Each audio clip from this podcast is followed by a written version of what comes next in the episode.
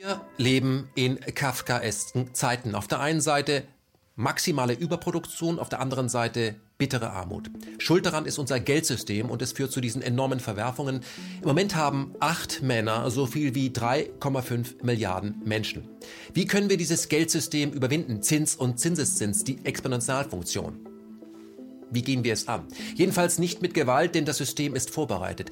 Es hat auch keinen Sinn, die Protagonisten des Systems zu attackieren, denn sie würden nur durch neue ersetzt. Wir müssen den wahren Feind erkennen und der wahre Feind ist die Ideologie, der Glaube ans Geld. Wir alle glauben ans Geld und die Banken sind gigantische Kirchen. Ich treffe jetzt meinen nächsten Gast, der eine Lösung glaubt gefunden zu haben, und zwar Christoph Fluger. Die Strategie der friedlichen Umwälzung, eine Antwort auf die Machtfrage und Christoph Fluger, man kennt ihn hier bei KenFM, er ist Wirtschaftsjournalist aus der Schweiz und er ist ein Geldrebell. Dieses Gespräch, es wird heiter.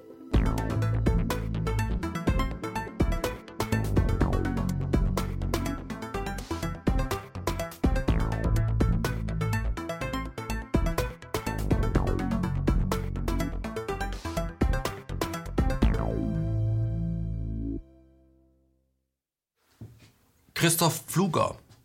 Ich grüße Sie. Na, ich kann es nicht richtig nachmachen. Hallo erstmal. Soll ich Mundart antworten? Vielen Dank für die Einladung. Es ist ein wahnsinnig schöner Dialekt. Herr Pfluger, äh, bevor wir auf den Inhalt dieses Buches kommen, die Strategie der friedlichen Umwälzung und da und da eine, eine Antwort, vor allem eine Antwort auf die Machtfrage. Ähm, bevor wir darüber sprechen werden, werden wir gleich tun. Was hat es denn eigentlich mit der Reihe Die brennenden Bärte auf sich, dass man hier von taktischer Kommunikation sprechen muss?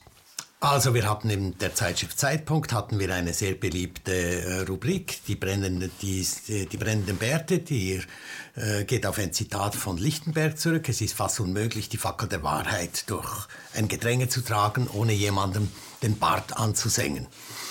Und mir hat der Begriff die brennenden Bärte hat mir einfach gefallen. Und daraus hat sich jetzt bei einer Neukonzeption der Zeitschrift hat sich daraus eine Buchreihe entwickelt. Und die Idee dieser Buchreihe ist die, in ein, ein Thema, das Wahrheit äh, benötigt, wo die Wahrheit sehr wichtig ist, dass wir da Klartext schreiben in einem Umfang von etwa 100 Seiten. Das heißt, das liest sich äh, in einem längeren Abend. Man taucht in ein Thema ein und, und äh, geht dann mit einem neuen Bewusstsein wieder in, das, in den Alltag gewissermaßen zurück. Und da wollen wir vier solche Titel äh, herausgeben, jedes äh, pro Jahr in Zusammenarbeit mit dem Westend Verlag. Und äh, die Strategie der friedlichen Umwälzung ist der erste dieser Titel. Mhm. Also ich stelle fest, äh, seit Netflix äh, mit tollen Serien wie House of Cards oder Breaking Bad eine andere Erzieltiefe äh, realisiert, dass auch solche Projekte eine Chance haben, weil man sich einfach daran gewöhnt hat, dass das etwas anderes ist, wie so eine Doku, wo man sich auf ein Thema einschießt, verschiedene Sichtweisen und dann ist das abgeschlossen. Das ist die Idee ja dahinter. Dass man ja, es ist einfach so, mit, mit, mit Konfetti-News kommt man einfach nicht weiter. Mhm. Nicht? Also man, man versteht ein bisschen die Oberfläche, aber man, was da in der, in der Tiefe, äh, was da eigentlich abgeht, das versteht man nicht. Dazu muss man sich ein bisschen in der Tiefe mit einem Thema be, äh, beschäftigen und da finde ich das Buch, ich bin auch selber ein lesender Mensch, da finde ich das Buch einfach die, das, das beste Format. Ich weiß, weiß, die Leute lesen nicht mehr so wahnsinnig gerne Bücher. Sie bevorzugen Video, das ist ja schön für, für sie. Ähm, ähm und, äh, aber wir denken, wir, also meine Überzeugung ist es auch, dass die lesenden Menschen eben auch die Tatbereiteren sind, also die dann auch tatsächlich etwas machen. Und äh, es macht mir natürlich auch Spaß, äh, brennende Bärte in Brand zu stecken.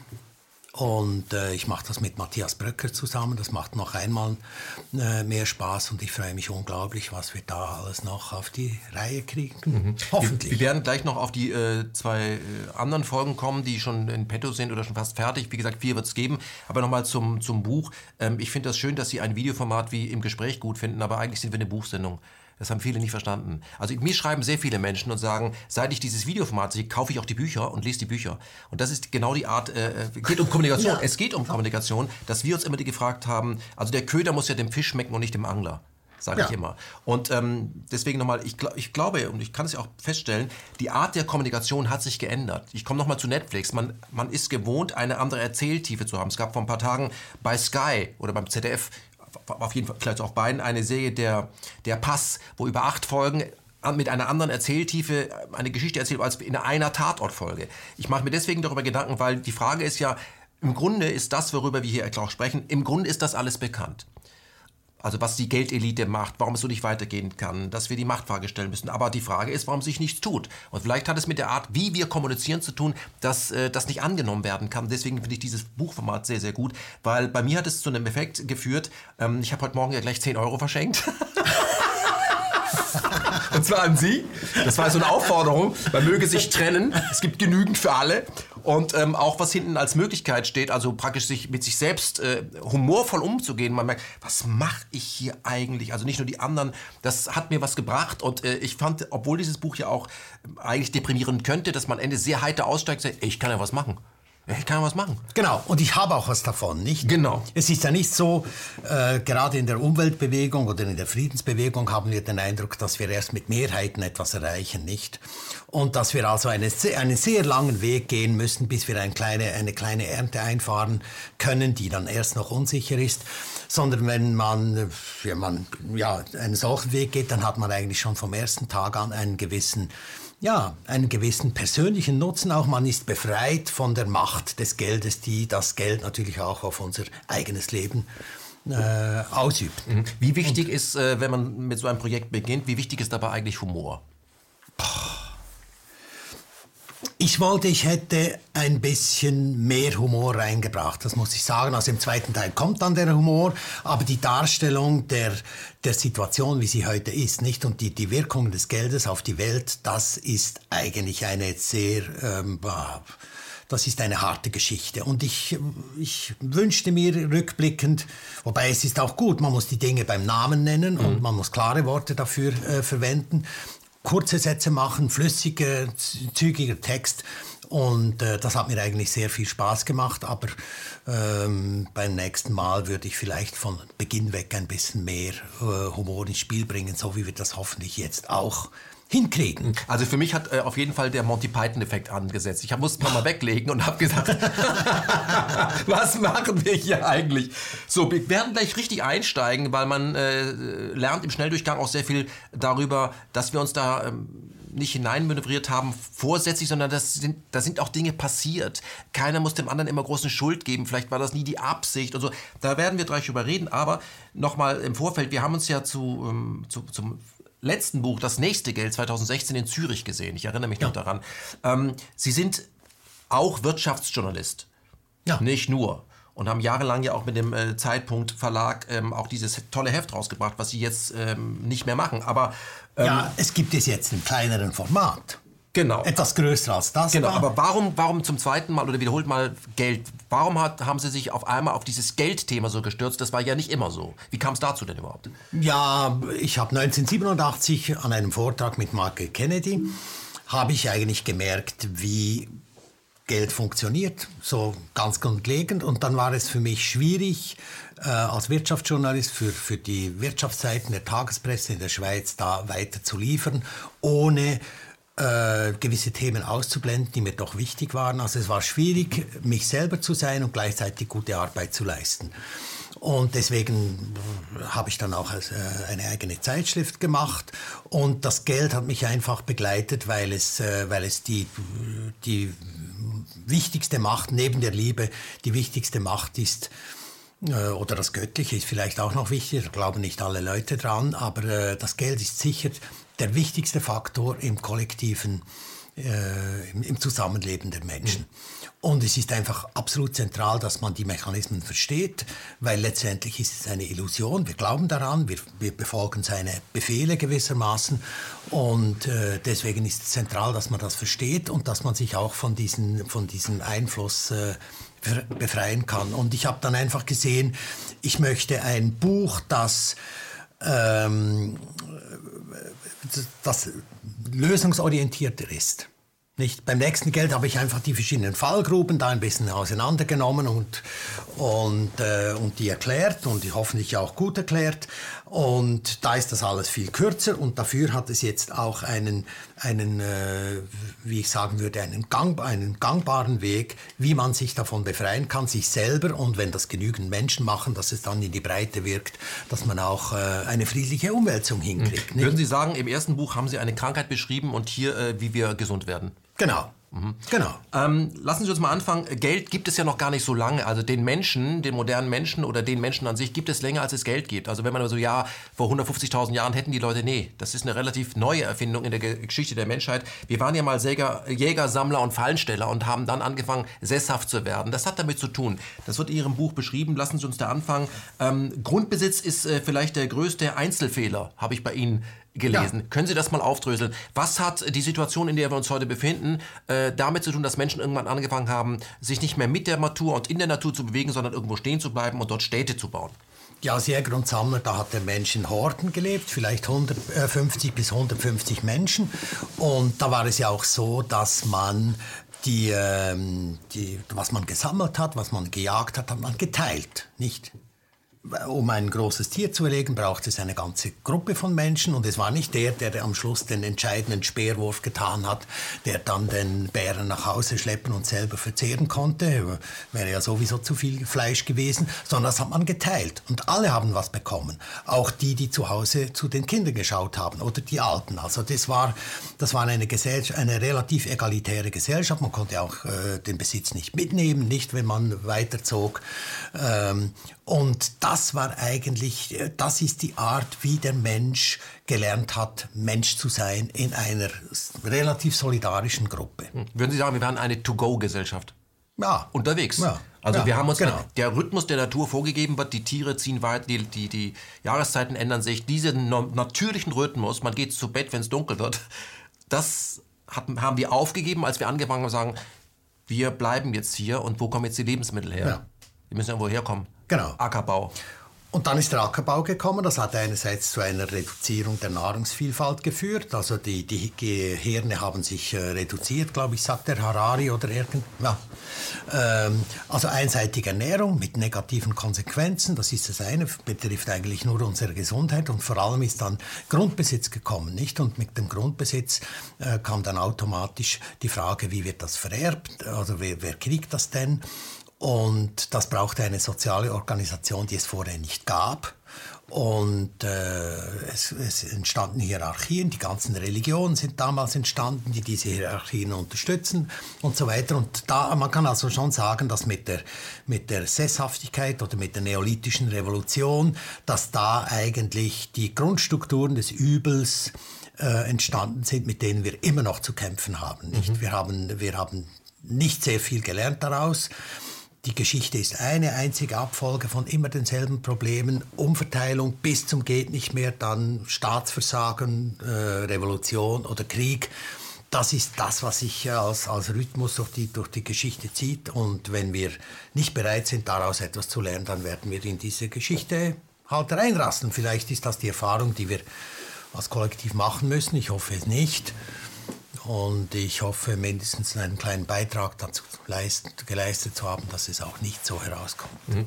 Ähm, ich finde es interessant, was Sie sagen. Äh, das war, ist das Grundproblem. Aber Sesshaftigkeit hat ja auch zu vielen Dingen geführt, die ohne Sesshaftigkeit nicht entstanden wären. Also wenn ich an Sesshaftigkeit denke, dann denke ich, ich weiß nicht warum, aber ich denke dann automatisch immer an einen großen Flügel so ein Klavier. Das wäre ja bei den äh, Nomaden ja. nicht möglich gewesen. Also das ist das, solche Dinge passieren auch, dass man Kultur auf höchster Ebene hat, Zünfte entstehen und sich Menschen auf etwas konzentrieren, weil man vor Ort ist. Das ist ja auch ein Vorteil. Ähm, warum hat diese andere nämlich, dass man, dass die Organisation zu Machtkonzentration führt, Geld einfach etwas sehr Praktisches, mit dem man tauschen kann. Warum haben wir diese negativen Vorteile, oder sage ich schon für die entsprechende äh, Gruppe, warum haben wir diese negativen Teile so ausgelebt, dass wir das Schöne eigentlich nicht mehr sehen können?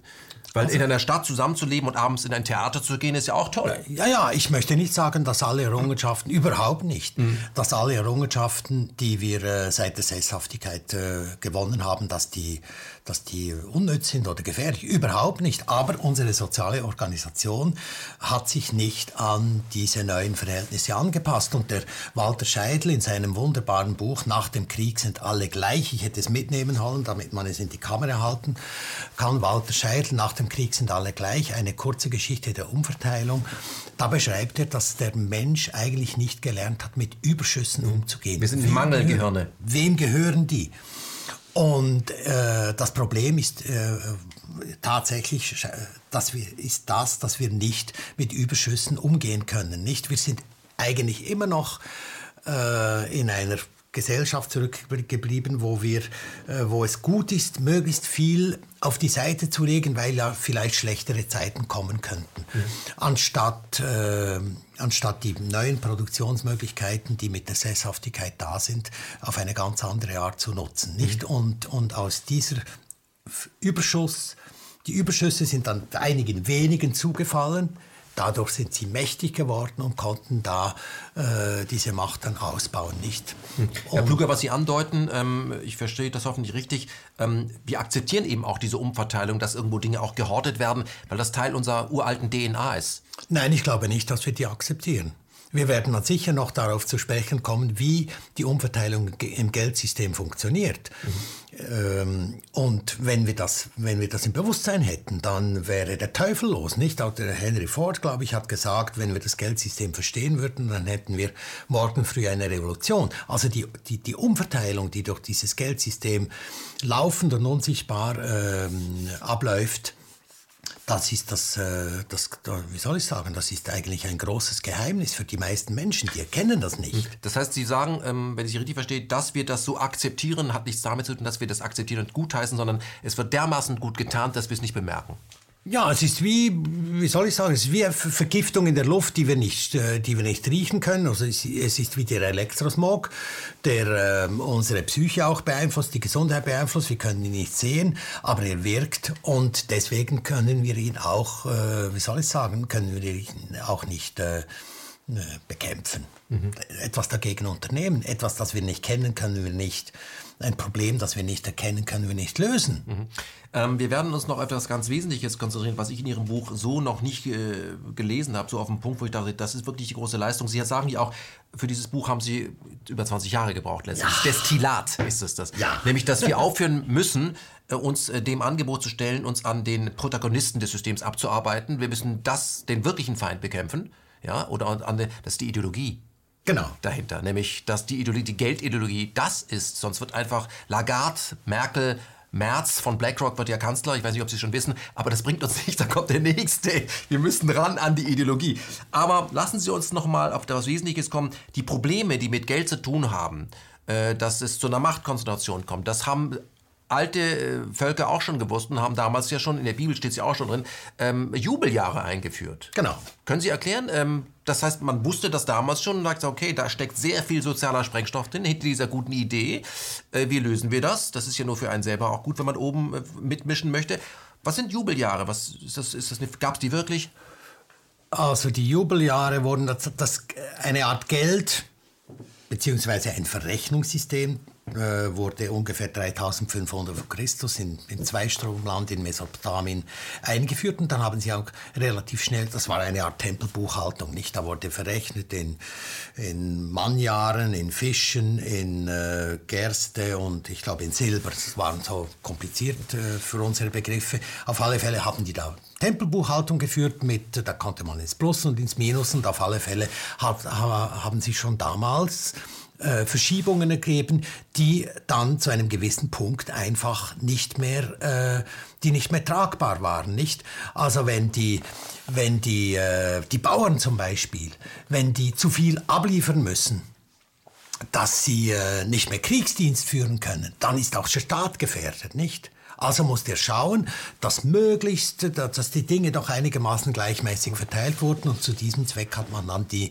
Jubeljahr die Erlass, die Schuldenerlass eingeführt und die Juden, die ja in Gefangenschaft waren, nicht in, äh, äh, in, in, im Zweistromland, die haben die Idee dort kennengelernt und sind dann zurückgekommen nach Judäa und haben das dort äh, eingeführt. Und deswegen steht es, die, die damaligen, die zurückgebliebenen Herrscher in Judäa waren damit nicht einverstanden und deswegen wurde es dann zu einer, nicht zu einer politischen äh, Frage, sondern zu einer religiösen Frage. Da hatten die, die Herrscher keinen Einfluss und aus dieser Tradition sind uns diese Jubeljahre immer noch bewusst. Das ist der klassische Schuldenerlass, der auch in genau. unserer Gegenwart schon mal praktiziert wurde. Ähm, Schuldenkonferenz 54, Deutschland hat man die Schulden erlassen, damit es weitergehen kann. So war ja auch erst der Aufschwung möglich. Also das ist nicht etwas... Also der, der, genau, der letzte echte Schuldenerlass in neuerer Zeit, äh, davon hat Deutschland profitiert, 1948. Äh, da gab es die Währungsreform. Das war natürlich mit einem großen Schuldenerlass verbunden. Das war auch nicht schlimm, mhm. weil das waren ja Guthaben der Nazis, nicht, die man abschreiben konnte. Ah, ihr, ihr kriegt jetzt euer, euer Geld nicht mehr zurück. Und das war relativ leicht, das zu machen. Da gab es auch sehr viel Übereinstimmung. Aber das hat dann dazu geführt, dass eine relativ egalitäre Gesellschaft entstanden ist, wo alle wieder Chancen erblickt haben und Wirtschaftswunder. Also wenn man da sagt, na, ihr redet jetzt von Zeiten hier 3000 vor Christi und dann noch in der Bibel, das ist alles Quatsch. Nein, Schuldenerlass hat durchaus eine Komponente, die äh, immer wieder auch ähm, in der modernen Zeit genutzt wurde. Nur, dass sie im Moment eben nicht genutzt wird, ich glaube, sie wird ja kommen. Wir kommen nicht drum herum. Der Button muss gedrückt werden, weil so viel Geld wie wie die Welt äh, verschuldet ist. Sie schreiben mir, der Planet ist pleite, das Geld gibt es ja gar nicht.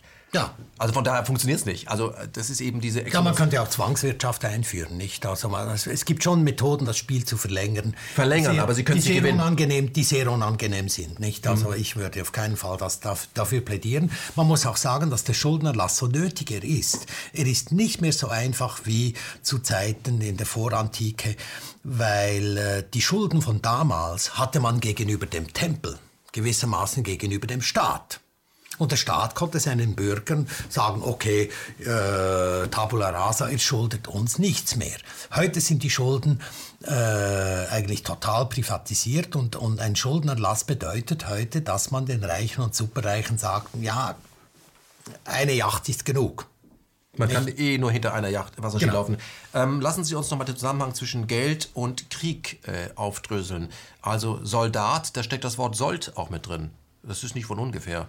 Ähm, seit wann haben Herrscher gesagt, hey, mobiles Geld kann uns auch helfen, Kriege vorzufinanzieren und den Soldaten Geld mitzugeben, die im Außen ausgegeben werden können. Was hat Geld und Krieg miteinander zu tun? Da gibt es ja einen Zusammenhang. Ja, da gibt es einen. Also das, das, Geld ist eigentlich aus der Kriegswirtschaft entstanden, nicht? Also ich, äh, ich weiß nicht mehr, welcher griechische König das war. Das waren ja kleine Königreiche, kleine Inselreiche. Und der hat begonnen, äh, die Schätze, die da geraubt wurden, nicht mehr einfach bei sich in, den, in die Schatzkammer zu stellen, sondern er hat einen Teil davon zu zu Münzen geschlagen und den Soldaten Sold gegeben. Und auf dem Markt oder den Bürgern hat er gesagt, ihr bezahlt jetzt die Steuern in diesen Münzen, die wir da geschlagen haben. So, sodass dann effektiv die Wirtschaft zu einer Art Kriegswirtschaft umgewandelt wurde, nicht?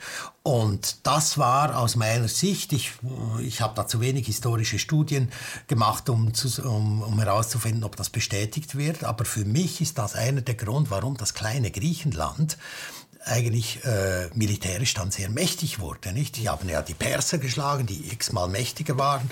Ähm, Alexander der Große hat das größte Weltreich von damals innerhalb weniger Jahre erobert. Das war alles diese hochpotente äh, Kriegswirtschaft, die auch zu Profisoldaten, äh, die Profisoldaten äh, ermöglicht hat, die haben dann die, die waren in der Lage, diese, diese Phalanx zu bilden, nicht diese gewissermaßen diese Schildkröte, Schilder, die haben sich darunter versteckt und das war eine, eine da, da braucht es sehr viel Training, nicht? Und das ist äh, mit, mit äh, mit Leuten, die vor allem auf dem Acker arbeiten, die man hier und da zum Kriegsdienst aufbietet, war so etwas nicht möglich. Also, das Geld hat eigentlich, und sehr viele Innovationen im Geld haben direkt mit Kriegswirtschaft zu tun. Geld hat also auch die Möglichkeit der Spezialisierung äh, ermöglicht, in diesem Fall eben auch, äh, was den Krieg angeht. Was Sie ansprechen, ich kann es bestätigen, äh, wird im Buch ja auch erwähnt, das Buch ist eh ein, ähm, ja, ein Standardwerk von Gräber Schulden. Ja, nicht genau. nur Bullshit-Jobs sowieso, aber genau. 5000, das Geld sind ja Schulden. Das haben ja auch viele nicht verstanden. Das heißt, das Geld selbst an sich hat ja keinen Wert, sondern wenn du diesen Schein auf den Tisch legst, dann musst du davon ausgehen oder kannst davon ausgehen, dass der Bäcker dir für ein Croissant gibt, weil er weiß, er kriegt für dasselbe Geld woanders ein paar Schuhe. Ja. Das ist der Deal. Ähm, lassen Sie uns, bevor wir noch tiefer einsteigen, noch irgendwann entstehen ja Zentralbanken die dann ja. dem König damit der Regierung ein Geschäft vorschlagen, was bis heute letztendlich aktiv ist. Die Bank ist der Staat. Wann kommt es denn dazu und wie kommt es dazu? Das war 1694. Äh, da ist der Wilhelm von Oranien ist äh, König geworden 1689 in England und äh, das war noch vor dem Brexit. Das war vor dem Brexit, ja. Und der Wilhelm von Oranien wollte Krieg führen gegen Frankreich, beziehungsweise den bestehenden Krieg äh, weiterführen und intensivieren. Und er hatte kein Geld. Und da sind ein paar äh, wie hieß, äh, sind ein paar sehr findige Leute, die übrigens reich geworden sind durch einen gigantischen Goldfund. Ähm, da hat man eine, eine spanische, äh, ein spanisches Schiff, das mit einer riesigen Goldladung versunken war, hat man dann mit viel Glück hat man das äh, gefunden und gehoben und die sind also da, sind ein paar Leute sehr, sehr reich geworden. Wir sprechen von 34 Tonnen. Gold, genau. Gold. Und Silber, glaube ich, war auch noch mhm. dabei. Und, äh, die Grundeinzahlung der ähm, britischen Nationalbank. Genau, das war das, äh, das Grundkapital. Dann haben Holländer haben auch noch was beigesteuert. Da waren sehr viele Holländer auch dabei. Auf alle Fälle war das das Grundkapital. Und die, die, der Deal war, die, die Bank of England, die Mutter aller Zentralbanken. Eine private Bank, muss man dazu sagen. Ja, ja, ja. klar. Und wenn man äh, und die wurde von Leuten gegründet, die es gewohnt waren, mit Tricks schnell reich zu werden. Das waren also eigentlich ach, Zocker ah, eher oder Halunken von fast nicht. Also die Grenze ist fließend. Auf alle Fälle äh, haben sie dann dem König der, der, König hat ihnen das Recht gegeben, Geld auszuschöpfen äh, und dafür hat er äh, günstig Kredit bekommen, um seine Kriege zu finanzieren. Das war die Gründung der äh, Mutter aller Zentralbanken, hat ganz direkt mit einem Krieg zu tun und mit der Kriegsfinanzierung. Und mit dieser Finanzierung äh, haben es dann auch die Engländer geschafft, ähm, ja, sich die halbe Welt untertan zu machen, nicht die, die, die ganzen Kolonien. Das war eigentlich im Prinzip war das ein, ein Geschäft, ein Kriegsgeschäft, nicht? Das war keine, das waren keine wohltätigen Expeditionen, nicht? Sondern da ging es darum, möglichst viele Ressourcen möglichst günstig nach Hause zu nehmen. Hm. Dieses Prinzip, also ähm, Zentralbank und äh, die Regierung leiht sich bei den Zentralbankern das Geld und dann bestimmen die Banker auch, für was das ausgegeben wird. Das heißt, die Macht wurde verschoben zu diesen Bankern. Das hat sich ja durchgesetzt, war aber ja noch goldgedeckt. Äh, spätestens seit dem Vietnamkrieg äh, der nächsten wurde auch das aufgelöst und es kommt dann eben zu Fiat Money angedockt an den Öl. Kurs. Das hat ja die Sache nochmal beflügelt und in den 80ern die Deregulierung, wo das ein riesiges Casino wurde. Ich möchte nochmal darauf hinweisen, dass der Erste und Zweite Weltkrieg eben auch äh, Kriege waren, die über Kredite finanziert wurden. Und deswegen sind viele Nationen in diese Kriege mit eingestiegen, auch die Amerikaner natürlich, um das Geld wieder zurückzubekommen, weil sie festgestellt haben, der Krieg geht nicht so aus, wie er hätte ausgehen müssen, damit sie ihr Geld zurückbekommen. Eine ganz wesentliche Feststellung, die im Buch nochmal angeschnitten wird, wir hatten dazu auch schon Gäste, ähm, dass das, was wir heute mit dem US-Dollar haben, ja, diese, diese Leitwährung, die ich ja mir mit D schreibe, weil wir alle darunter leiden, ähm, dass diese Idee eigentlich von, äh, von den Nazis übernommen wurde. Ja. Sie sagen ja, aber das weiß kaum jemand. also 1940, als es nach einem Sieg von Nazi-Deutschland aussah, haben die, äh, die Ökonomen, die, die deutschen Ökonomen haben dann das, das, das Konzept der Leitwährung da entwickelt. Und das bestand darin, dass die, äh, die Währungen der eroberten Länder wären alle an die Reichsmark gebunden gewesen. Also wenn die genügend Reichsmark in ihrer äh, Schatzkammer haben, dann können sie auch entsprechende Florint in Ungarn oder irgendwelche Schillinge in Österreich, nein, Schilling, Österreich war ja auch äh, Großdeutschland. Naja, also einfach die eroberten Länder hätten dann in ihrer Lokalwährung auf der Grundlage der Reichsmark Geld schöpfen können. Das bedeutet, dass sich eigentlich Deutschland äh, an den Ressourcen äh, einfach bereichern, hätte bereichern können, hätte beliebige Reichsmark schöpfen können. Und das hat natürlich die, die, vor allem die Engländer sehr erzürnt. Die waren, die waren schockiert über diesen Vorschlag. Und Weil die haben erkannt, Weltmacht ist Geldmacht. Genau. Das ist genau, genau das. Ja. Genau. Ja. Genau. Keynes bekommt den Vorschlag und sagt, die Idee ist gar nicht so schlecht, wenn man sie ein wenig modifiziert. Ja, es war ein bisschen anders. Also da war vor allem der Fritz Schumacher, Deutscher, der in, äh, in England interniert war. Er war ja äh, äh Bürger eines Kriegs, eines, eines Feindes. Und die, haben, die Engländer haben sehr schnell gemerkt, dass, er, dass der was drauf hat. Und der hat dann eine alternative, äh, eine alternative Konstruktion für die, ähm, für die Regelung der Wirtschaft nach dem Krieg entwickelt auf der Grundlage des Banker eine Kunstwährung. Der Banker ist eine Verrechnungswährung und der Witz dieser Verrechnungswährung war der, dass die Staaten, die im Minus waren, hätten Zins bezahlen müssen und die Staaten, die zu sehr im Plus gewesen wären, hätten auch Zins bezahlen werden Herr Plugger, müssen. das ist ganz wichtig. das Ganze dann in einem harmonischen Gleichgewicht mhm. gestanden hätte. Also wer im Minus steht und wer überproduziert, genau. die werden gezwungen, das auszugleichen. Genau. Also das, was Deutschland im Moment macht mit Exportüberschüssen, so wäre es nicht gegangen. Genau. Genau. Weil man wusste, das gefährdet die Stabilität. Genau. Und das wird ja auf Deutschland zurückfallen und auf die ganze Eurozone und auf die EU auch. Nicht diese Ungleichgewichte, die müssen irgendeinmal äh, werden die Dämme brechen. Nicht. Auf alle Fälle hat der Fritz Schumacher später mit Small is Beautiful berühmt geworden. Wichtiger Autor, sehr intelligent, also wirklich bewundere, äh, ich bewundere das. Und der Keynes hat mindestens erkannt, dass da eine, ein Diamant, ein Rohdiamant war und er ist dann mit diesem Vorschlag des Banker ist er dann nach Bretton Woods gegangen und äh, hat äh, das als Neuordnung der, der Finanzen nach dem Zweiten Weltkrieg vorgeschlagen. Die wurden ein bisschen übervorteilt von den Amerikanern, die was anderes wollten. Die haben nämlich das Konzept der Leitwährung übernommen. Nazis übernommen mhm. und, äh, und durchgesetzt. Mhm. Haben dann einfach äh, Schrägstrich äh, als Verrechnungseinheit Dollar eingesetzt und weil die Briten so zerbombt waren, waren sie darauf angewiesen, dass die Amerikaner sie unterstützen. Man hat sie quasi erpresst. Das hat ja, hat ja ähm, Keynes letztendlich auch umgebracht. Er hat sich darüber ja so aufgeregt, genau. ähm, dass man über den Tisch gezogen hat, dass er einen Herzinfarkt bekommen hat. Seitdem sind wir in dieser ähm, ja, Dollarabhängigkeit und der Dollar wird ja heute, ich sage nicht nur durch das Öl, sondern vor allem durch die NATO gedeckt.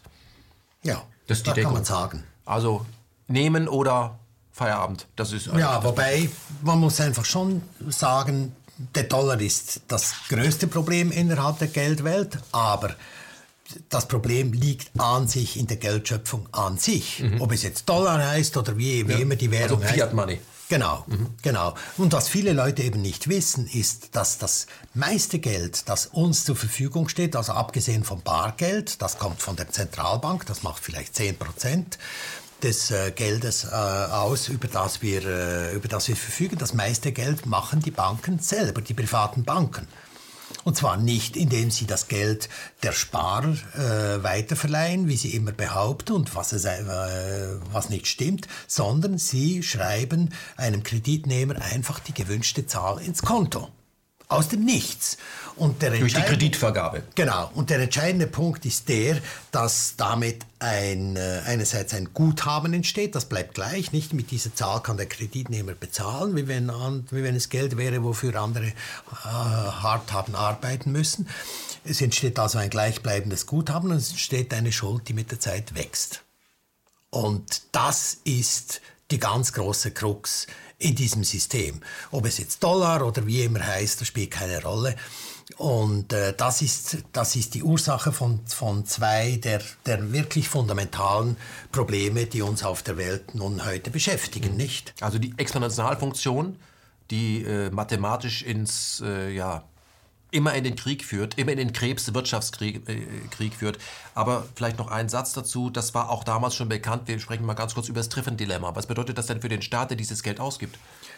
Also das Triffin-Dilemma, das äh, stammt von einem belgischen äh, Ökonomen, der hieß Triffin und der hat in den Ende der 50er Jahre hat er ähm, eine Arbeit publiziert, wo er gesagt hat, ja, also wenn ein Land eine Leitwährung hat, dann bedeutet das, dass der Rest der Welt eigentlich sehr viel von diesem Geld haben sollte, nicht? das muss ja, damit die Wirtschaft funktioniert, muss das Geld da sein, nicht? Und, und die, äh, die, ja, die, die Waren, der, der, Rausch muss funktionieren und damit er funktioniert, muss das Geld in ausreichender großer Menge vorhanden sein. Also muss sich eigentlich das herausgebende Land verschulden. Mhm. Weil das ja Schuldscheine sind. Genau. Und auf der anderen Seite ist ein Land nur dann stabil, wenn es eine ausgeglichene Zahlungsbilanz hat. Das heißt, wenn es nicht mehr, äh, ja, wenn, wenn Schulden und Verpflichtungen, äh, Verpflichtungen und Guthaben einigermaßen ausgeglichen sind. Nicht sonst wird die Währung langsam wertlos. Und in diesem Dilemma Seit 1958 ist es bekannt, äh, trudeln wir als Weltwirtschaft dahin und es gibt immer wieder so äh, obskure Zwischenlösungen und äh, das wird uns, dieses Problem wird uns natürlich um die Ohren fliegen. Mhm. Kommen wir mal zum Status quo. Ähm, Sie sprechen in Ihrem Buch äh, davon, dass wir äh, auf einem Planeten leben, der pleite ist und das, was wir im Moment erleben, ist nichts anderes als eine Insolvenzverschleppung. Ja, genau. Können Sie das beschreiben? Also, wie gesagt, es gibt zwei grundlegende Probleme mit dieser, äh, mit dieser Form von Geldschöpfung. So viel Geld, so viel Schulden, die wachsen. Und wie das Bankensystem oder das Finanzsystem verhindert den Bankrott, indem es ständig neue Kredite verleihen muss damit die Kreditnehmer mit Fälligkeiten, damit da äh, genügend Mittel da sind, damit die, äh, die, die Kredite zurückbezahlt werden können. Man löst also das Problem äh, mit dem, was es verursacht hat, mit Schulden und ver verschiebt, die, verschiebt die, die Endabrechnung einfach in die Zukunft. Und das erzeugt Wachstumszwang. Nicht unser, unser Finanzsystem muss ständig neue Kreditnehmer finden und weil es sonst einfach äh, in sich zusammenbricht. Und das ist die Ursache des Wachstumszwangs, der dazu führt, dass die Technologien sich äh, in die Welt hinaus fressen. Und ich meine, die, die, die, ähm, die Biologie wird jetzt langsam digitalisiert. Also alles wird dem, dem monetären Diktat unterworfen. Und äh, das ist das eine große Problem dieser Wachstumszwang. Da, darunter steckt die, äh, die Exponentialfunktion, also am Anfang sanft und dann, oder so muss man jetzt sagen. Mhm. Die Kettenreaktion, das so was eine Atombombe ausmacht, was auch Krebs ausmacht. Nur in der Biologie ist es so, beim Menschen ist ja auch so, die, die Zellen teilen sich ganz schnell, aber irgendwann, wenn er am Punkt ankommt, stoppt es. Und bei diesem Wirtschaftssystem genau. stoppt es eben nicht, sondern äh, der Krieg stoppt es am Ende. Ja, oder der Staatszusammenbruch oder die Revolution. Mhm. Also nie etwas, wo man sagt, das ist erstrebenswert. Nein, auf keinen Fall. Und beschleunigt wird das Ganze durch die Umverteilung. Die ist eben, das ist der zweite große Punkt, den viele Menschen äh, noch nicht ausreichend verstehen weil alles Geld Kredit ist, ist der Zins gewissermaßen in, die, in das Geld eingebaut. Und wir, wir bezahlen ständig Zins, auch wenn wir es nicht merken.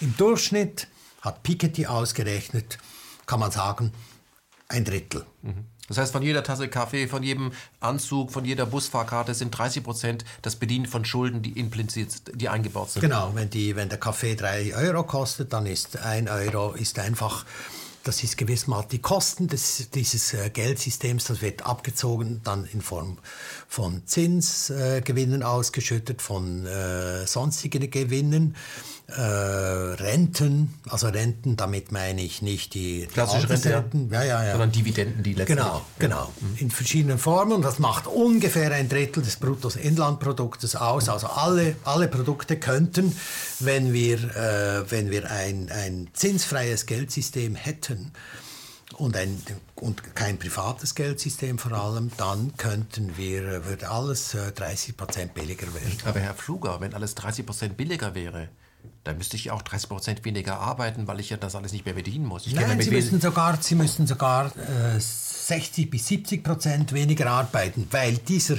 diese ständige Umverteilung, nicht, die erzeugt natürlich sehr viel Druck. Es braucht Militär, Armeen, es braucht Gefängnisse, weil die, die einen verarmen, die anderen verreichen mhm. gewissermaßen. Äh, man wird krank, man, äh, es gibt eine ganze Reihe von Exzessen. Es wird sehr viel Überfluss produziert, den man dann fortwerfen muss. Niemand der weiß, gehen muss, damit nachgeliefert genau, werden Niemand kann. weiß, wie viel das ist. Ich sage einfach der Einfachkeit halber, das ist noch einmal ein Drittel. Mhm. Also wir könnten eigentlich mit einem Drittel des Aufwandes gleich gut leben. Mhm. Wir leben ja letztendlich in einer Überflussgesellschaft, die überproduziert aber gleichzeitig äh, immer mehr Menschen äh, Doppelverdiener sein müssen, um über die Runden zu kommen. Also können Sie, können Sie, ich weiß, in der Schweiz wird es vielleicht ein bisschen besser aussehen, aber äh, für den Durchschnitt wahrscheinlich auch nicht. Wie, wie lange soll das noch gehen? Wie lange glauben die Leute noch, dass wir das noch machen müssen? Weil wann kommt das Paradies? Ist es, ist es schon vielleicht da? Welches Paradies? Ja, also das, das, wo wir aufhören, äh, uns die Frage stellen, wie wir zum nächsten Einkommen, sondern, sondern was wir mit diesem Planeten und mit diesem Leben eigentlich anfangen wollen. Ich denke, wir sind Einerseits sind wir sehr nahe am Paradies, nicht? Es, es, es fehlt, man muss wirklich einfach den Schalter da umlegen. Also ein Einzelner reicht nicht. Das muss schon ein gewisses, eine gewisse kritische Masse muss das schaffen.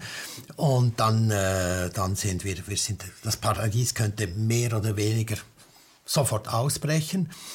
Und gleichzeitig sind wir so weit entfernt wie noch nie, nicht? Wir, wir machen ja den Planeten zugrunde.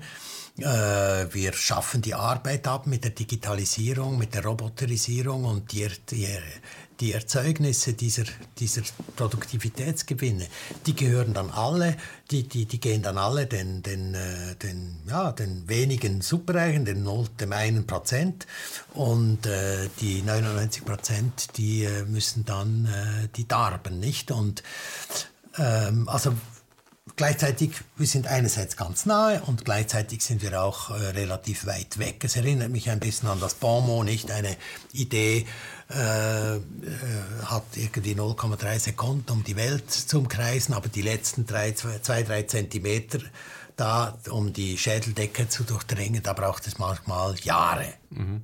Ähm, lassen Sie uns nochmal auf die Umver Umverteilung kommen. Regelmäßig äh, gibt ja Oxfam Zahlen raus. Äh, 60 Menschen sind so reich wie die Hälfte der Menschen, dann noch 30, 20 sind wir bei 8. Also 8 Menschen haben so viel wie 3,5 ähm, äh, Milliarden Menschen. Ja, besitzen die natürlich nicht, weil das ja auch, das sind ja nur Schulden, aber es ist Quatsch. Davon kann man ja gar nichts kaufen, das kann ja kein Mensch verbrauchen, was man da hat. Ja. Also wenn, wenn die Besitzer von Walmart äh, 4 Millionen Dollar pro Stunde verdienen, das können selbst die nicht ausgeben. Das Nein. geht nicht. Oder was ich, äh, die Quanz, drei Millionen pro Tag. Irgendwann hat man alles. Wenn man einen Monat sparsam gelebt hat, hat man einfach alles. Das, ja. das kann man. Ähm, wie lang soll das denn noch weitergehen? Das muss doch auch auffallen, den ganz oben, dass das unnützes Kapital ist. Damit kann man ja nichts anfangen. Außerdem, äh, ihr Geld wird ja auch dadurch durch Steuervermeidung verdienen. Ganze Abteilungen arbeiten ja dafür, dass man das Geld irgendwie auf die Kaimaninseln bringt. Das muss man auch dazu sagen. Also das, was dort ankommt, fehlt ja woanders. Das ist ja Diebstahl letztendlich. Wie lange geht das noch weiter? Das fällt doch auf. Das ist ganz schwierig zu sagen. Es geht uns natürlich wie, den, wie dem Frosch in der, in der, im Topf, wo das Wasser langsam erhitzt wird. Wir merken eigentlich nicht, in welche gefährliche Richtung wir uns bewegen. Es gab in der Geschichte Phasen, wo äh, absolut ohne, äh, unglaubliches Elend über längere Zeit aufrechterhalten wurde, einfach durch Machtstrukturen und weil die Menschen, die Betroffenen, keine Möglichkeit hatten, sich zu wehren, vielleicht auch, weil sie das System nicht verstanden haben. Ich habe, ich sage seit 20 äh, Jahren nicht mehr, jetzt äh, muss dann der Crash kommen weil es immer wieder Möglichkeiten, äh, weil immer wieder Möglichkeiten gefunden sind, das Spiel zu verlängern, nicht? Und wir sind einfach von dieser Ideologie des Geldes und der neoliberalen Ideologie sind wir derart eingeimpft, nicht? Wir haben das Gefühl, wir leben in einer Leistungsgesellschaft, wo Leistung belohnt wird. Aber das ist überhaupt nicht der Fall. Ein Drittel geht leistungslos an irgendwelche Leute, die einfach warten, bis es äh, die einfach zuschauen, wie es in ihrer Kasse klingelt. Wir leben überhaupt nicht in einer Leistungsgesellschaft, aber wir denken, es sei so. Und wir, wir, wir geben, wenn wir nicht erfolgreich sind, geben wir in erster Linie uns selber Schuld. Nicht, weil wir es irgendwie nicht geschafft haben oder weil wir zu wenig clever, zu wenig schnell, was auch immer waren. Nicht? Das hat Mausfeld ja auch in seinem letzten Buch beschrieben, dass der Neoliberalismus den Opfern einredet, sie werden selber schuld. Genau. Ja, und das genau. funktioniert ja ganz gut. Nach ja, dem Motto, ja, ja wie ja. kann dir das passieren? Guck dir mal Herrn Blankfein an, der hat es geschafft. Ja. ja ähm, Sie kennen ja auch den Autor Jens Berger. Ja. Und ich möchte mal auf sein aktuelles Buch hinweisen. Äh, da geht es um die ähm, Entmachtung der Finanzkonzerne, weil wir haben es heute ja mit gesichtslosen Bürokratien zu tun. Wird in Ihrem Buch ja auch beschrieben. Ich nenne die immer BVS, also die großen Finanzdienstleister, BlackRock, ähm, Vanguard und State Street, die letztendlich sind an allen großen Kapitalgesellschaften beteiligt. Untereinander sind sie auch beteiligt. Egal was man konsumiert, wohin man, das gehört immer denen und die führen ihr Geld in die, ähm, äh, ja, in die, auf die, auf, auf, in, in die Steueroasen ab. Ähm, es ist auch kein Wettbewerb mehr möglich, weil die besitzen an allen Hotelketten besitzen sie nicht nur dieselben Anteile, sondern auch untereinander. Das heißt, sie werden sich auch keinen keine Konkurrenz machen. Das sorgt für höhere Preise. Es kann von einem freien Markt überhaupt nicht die Rede sein. Diese Finanzkonzerne, die auch als Massenvernichtungswaffe eingesetzt werden können, weil man kann einfach zum Beispiel zu Siemens sagen, ihr macht kein Russlandgeschäft, wir können das sagen, weil wir haben bei euch ja Prozente, und zwar mindestens 5 Prozent. Das kann man zu allem sagen. Diese Finanzkonzerne sind also übermächtig, dass sie die Politik letztendlich bestimmen. Und Friedrich Merz, der ja von BlackRock kommt, äh, der wird ja der nächste Bundeskanzler. Ähm, das merken die Leute auch. Man kann sie einkaufen in die Wahlen. Ja? Ähm, das hat mit Demokratie nichts zu tun. Ähm, diese Finanzkonzerne, diese Banken haben jetzt ja den Negativzins eingeführt. Und der Negativzins, als ich das gelesen habe, dass sie das ja machen, dass man also, was ich 100 Euro leihen kann und muss 90 zurückgeben, das ist ja, das erinnert mich an das Wunder von Wörgl, was man damals ja militärisch bekämpft hat. Wissen die eigentlich, was sie tun? Das ja, ist doch irre. Ja, natürlich. Ich meine, die, die, die Dinge geschehen nicht zu, äh, zufällig. Der Punkt ist der, nicht beim Negativzins äh, ist die entscheidende Frage, wer kriegt eigentlich noch Kredit? Nicht? Das ist ja, äh, mit Negativzins ist das große Geschäft ja, Kredit zu bekommen, so und so viel, und dann weniger zurückbezahlen zu müssen, nicht? Und Kredit kriegt nur der, der schon hat. Also das System mit den Negativzinsen, auch wenn da Silvio Gesell äh, mit seinem rostenden Geld die Idee populär ja. gemacht hat und da spricht äh, einiges dafür, dass er da auf einem sehr guten Weg war. So wie das System jetzt läuft, profitieren die, die eigentlich schon genug haben. Das heißt, die haben Börgel pervertiert. Ja, mhm. ja. Können Sie mal sagen, was ist daran das Perverse? Weil Geld, was äh, weniger wird, soll ja schneller ausgegeben werden. So hat es damals in, in Börgel 32, 33 funktioniert und dort die Wirtschaft angekurbelt während der Weltwirtschaftskrise. Warum ist diese Art von Negativzins jetzt keine gute Idee? Äh, da müsste man vielleicht ein bisschen äh, noch näher auf Gesell eingehen. Er hat ja gesagt, Geld hat einen Vorteil, indem es seinen Wert behält, währenddem alle Dinge eigentlich rosten, schrumpeln, verfaulen und so weiter. Alles hat eine beschränkte Leben, sinkt im, im Wert, nicht? Und er wollte eigentlich er wollte dafür sorgen, dass das Geld nicht mehr wert ist als die Dinge, die wir, die wir tatsächlich brauchen zum Leben. Das war seine Idee. Und auch das Geld im Umlauf zu halten, nicht? Es, es macht keinen Sinn, das Geld zu behalten, weil es ja weniger wird. Also es soll es wieder in den Wirtschaftskreislauf kommen und da äh, zum Guten beitragen. Nicht? Also auch Geld das muss sterblich sein. Genau, genau. Das war die Idee von Silvio Gesell. Und die Praxis der heutigen Negativzinsen ist der, dass sich ein Kreditnehmer, und das sind ja äh, die, die allermeisten Kredite werden von Staaten, großen äh, Konzernen und so weiter sind nicht die kleinen Leute. Nicht, es wird, ich weiß nicht, wie es in Deutschland genau ist. In der Schweiz äh, kommen auf alle, auf alle Fälle die Häuslebauer die äh, haben größere Schwierigkeiten, an eine Hypothek zu bekommen, trotzdem, trotz äh, der Tatsache, dass die Zinsen eigentlich äh, bei 1% und darunter liegen. Also die, die Kredite kriegen die die, äh, die schon genug haben. Und das gibt natürlich Spielgeld in ihre Kassen. Damit können sie Dinge, Ländereien, Immobilien sind natürlich das große Geschäft und Aktien, äh, können sie äh, Dinge einkaufen und müssen dann weniger zurückbezahlen. Das ist wunderbar. Aber und, der Kleinsparer. Aber das wird, das wird die, das wird, das wird die Umverteilung, das ist eine, eine zusätzliche, das ist ja Overdrive mhm. bei der, beim Umverteilungseffekt, nicht? Und das wird die Verhältnisse natürlich nur noch, äh, nur noch schlimmer machen. Aber noch mal, das merken ja die Leute auch. Hier in Berlin zum Beispiel merken die Leute, wie, wie sehr die Mieten in die Höhe gehen, wie die, wie die Wohnungsspekulation mit solchen, mit solchen Geldern äh, ad absurdum getrieben wird. Mhm. Und der Kleinsparer, dessen Geld auf dem Konto ist, wenn der jetzt mit negativ Negativzinsen rechnen muss, gibt es einen, der kriegt halt eben auch weniger für sein Erspartes. Das heißt, es verhagelt ihm die ganze Altersversorgung. Genau. So, ähm, weil Sie von, äh, von Wohnung sprechen, ähm, es gibt ja diese, diese magischen Worte, ne? Äh, Sie werden denen auch gleich huldigen, nämlich der BIP, der ja alles ist. Warum finden da eigentlich Immobilien, äh, äh, warum sind, werden die damit rein, reingepreist? Also, beim BIP sind die, sind die Immobilien schon drin, aber beim Index der Konsumentenpreise, da sind die Immobilien nicht drin, nicht? Das also der sogenannte Warenkorb. Genau, im Warenkorb sind, sind die Mieten nicht drin, also in der Schweiz die Krankenkassenprämien, äh, die, die, die ganzen Vermögenswerte sind nicht drin, sondern es sind irgendwie... Äh, ich glaube, Alkohol und Tabak hat ein eigenes Kapitel. äh, aber dort, wo die wirklichen Kosten anfallen, das kommt nicht, äh, mhm. das, äh, das kommt gar nicht vor. Herr Pluge, erklären Sie, bevor wir da ins Detail gehen, nochmal, was hat es mit diesem ominösen ähm, äh, Warenkorb auf sich? Äh, seit wann gibt es denn diese, dass man sagt, da gibt es einen Warenkorb, den können wir benutzen als universelle Rechnung, Verrechnungseinheit? Seit wann gibt es das? Also ich weiß nicht genau, wann das eingeführt wurde. Es wurde natürlich, äh, die, die wie soll ich sagen, der Zweck davon ist, dass man gewisse Leistungen an die Preisentwicklung anpassen kann. Es geht vor allem um Löhne und Renten, dass man die der Teuerung anpassen kann. Und deswegen wurde dieser Warenkorb äh, entwickelt und er wurde seit den 80er Jahren mehrmals äh, äh, pervertiert, sodass die Teuerung besser versteckt werden konnte. Nicht die Teuerung findet jetzt in, in Bereichen statt, die gar nicht mehr gemessen werden. Und aber ein großes Problem ist auch, das, ist auch das BIP. Auch das misst Dinge, die wir eigentlich nicht als Wohlstand äh, messen dürfen. Und der Erfinder des BIP, es damals noch ein bisschen anders, der, der Simon Kuznets, in den 30er Jahren, der hat das Bruttosozialprodukt entwickelt äh, als Maßstab für die nationale Wohlfahrt. Er hat gesagt, keine Militärausgaben, ein sehr großer Posten, keine Finanzdienstleistung, Bankdienstleistungen gehören nicht hin. Heute ist es so, dass sogar Bankrisiken, je größer sie sind, desto, desto äh, mehr BIP-Wachstum und, äh, und die ganzen Verluste, die wir produzieren, also Umweltzerstörung, sobald sie behoben wird, fällt dann auch ins BIP. Also das BIP ist ein absolut verrückter Maßstab, äh, nachdem, unsere, nach, ja, nachdem die Wirtschaft und die Politik äh, funktionieren. Sie beschreiben das in dem Beispiel zwei Männer, äh, die äh, an, einem, äh,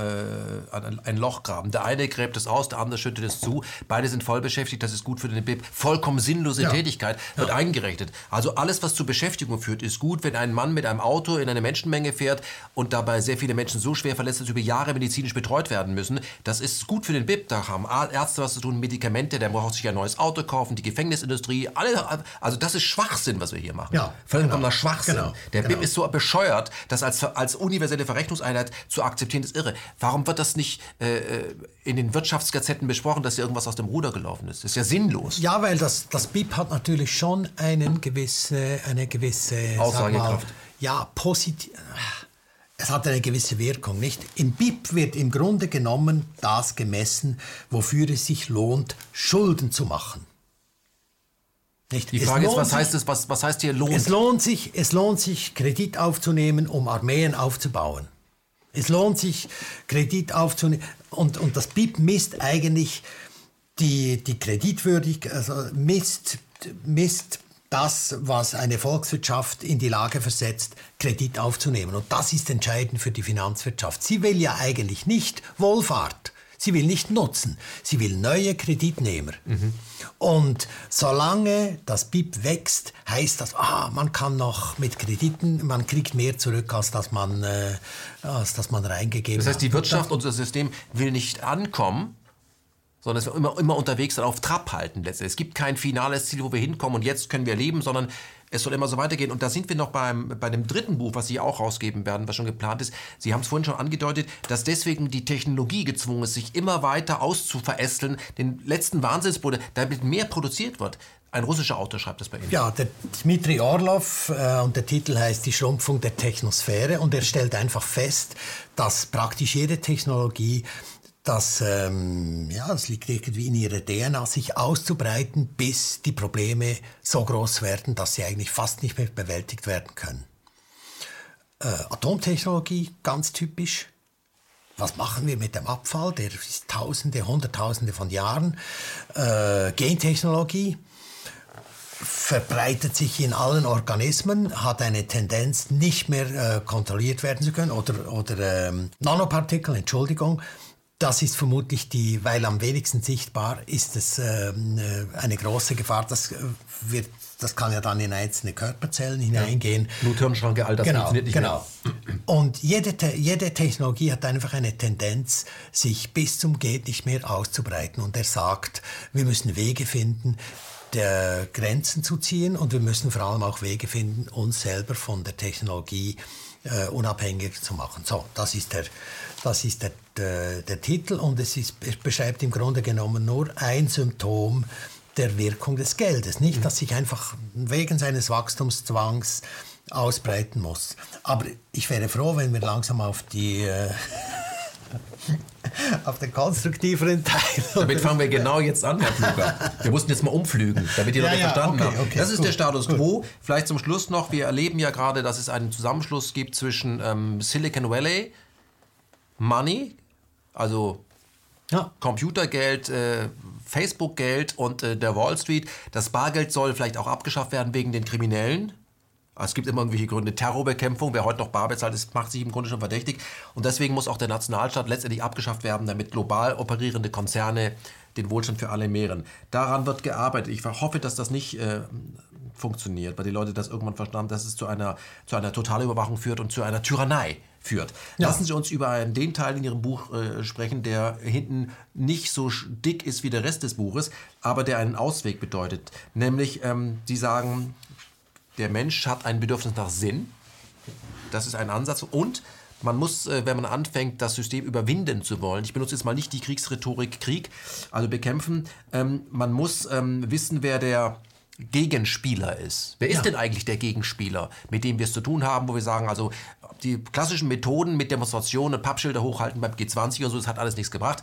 Revolution hat alles nichts gebracht. Wer ist der Gegner, der eigentliche Gegner und wie schaffen wir es, dass wir den mal überlisten, damit wir auch mal gewinnen?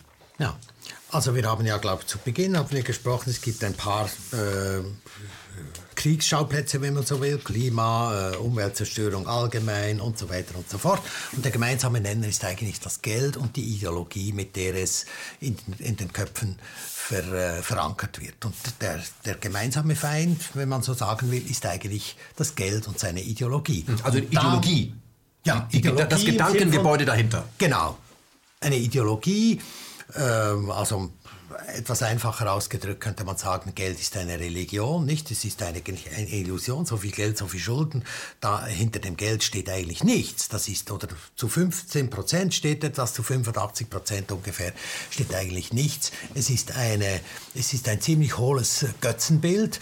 Und äh, ja, einfach ausgedrückt ist eine Religion, deswegen sehen Banken aus wie, wie, äh, wie Kirchen, Kathedralen, wie, ja. Wie, ja, wie Tempel. Äh, Druck ist ja auch drauf, in God we trust. Steht genau, Dollar genau, das passt genau, schon alles. Genau. Und diese Ideologie hat sich einfach in unseren Köpfen unser, unseres Denkens bemächtigt und das wäre eigentlich der erste Schritt, dass wir das erkennen nicht? Das ist vielleicht das Schwierigste. Mhm. Aber wenn man sieht, wie das Geld funktioniert, kann man eigentlich mit ein klein bisschen Vernunft kann man zu keinem anderen Schluss kommen. Oh, wir sitzen da eine Illusion auf. Wir haben uns zwar schon so daran gewöhnt, wir sind damit geboren worden, die, unsere Eltern haben schon daran geglaubt, die Großeltern auch. Wir kennen nichts anderes, aber trotzdem ist es eben eine Illusion. Mhm. Und das wäre der erste Schritt, das zu erkennen. Und dann kann man sich daran machen, ja, wie überwinde ich jetzt diese diesen Gegner. Mhm. also wir haben ja äh, das immer wieder versucht, es ist auch relativ erfolgreich, hat es ja geklappt, dass irgendwann Staat und Kirche getrennt wurden. Jetzt haben wir eine neue Kirche, ist diese Geldkirche, aber äh, da müssen wir uns auch mal trennen von. Ähm, aber was Sie auch im Buch beschreiben, äh, wie gesagt, der Feind ist die Ideologie und äh, es ist nicht äh, klug, den Repräsentanten anzugreifen, weil Mario Draghi wird einfach durch jemand anders ersetzt. Das bringt ja nichts. Ähm, Luther hat auch die 95 Thesen an die Mauer geschlagen und sich nicht am Papstpersonen abgearbeitet. Genau. Ähm, aber ich möchte Sie nochmal zitieren, äh, obwohl Sie ja jemanden zitieren. Es scheint uns heute leichter, den, das, äh, das Ende der Welt vorzustellen, als das Ende des Kapitalismus. So unglaublich. Es ist so. Nicht, wir kommen nicht auf, wir, also die, die Klimabewegung bringt jetzt das ein bisschen äh, in die Diskussion. Das finde ich der, der, der, das ist der für mich der positive Aspekt. System, Climate Change, System Change, dass wir nicht mehr weiterkommen, wenn wir das System nicht äh, grundlegend ändern.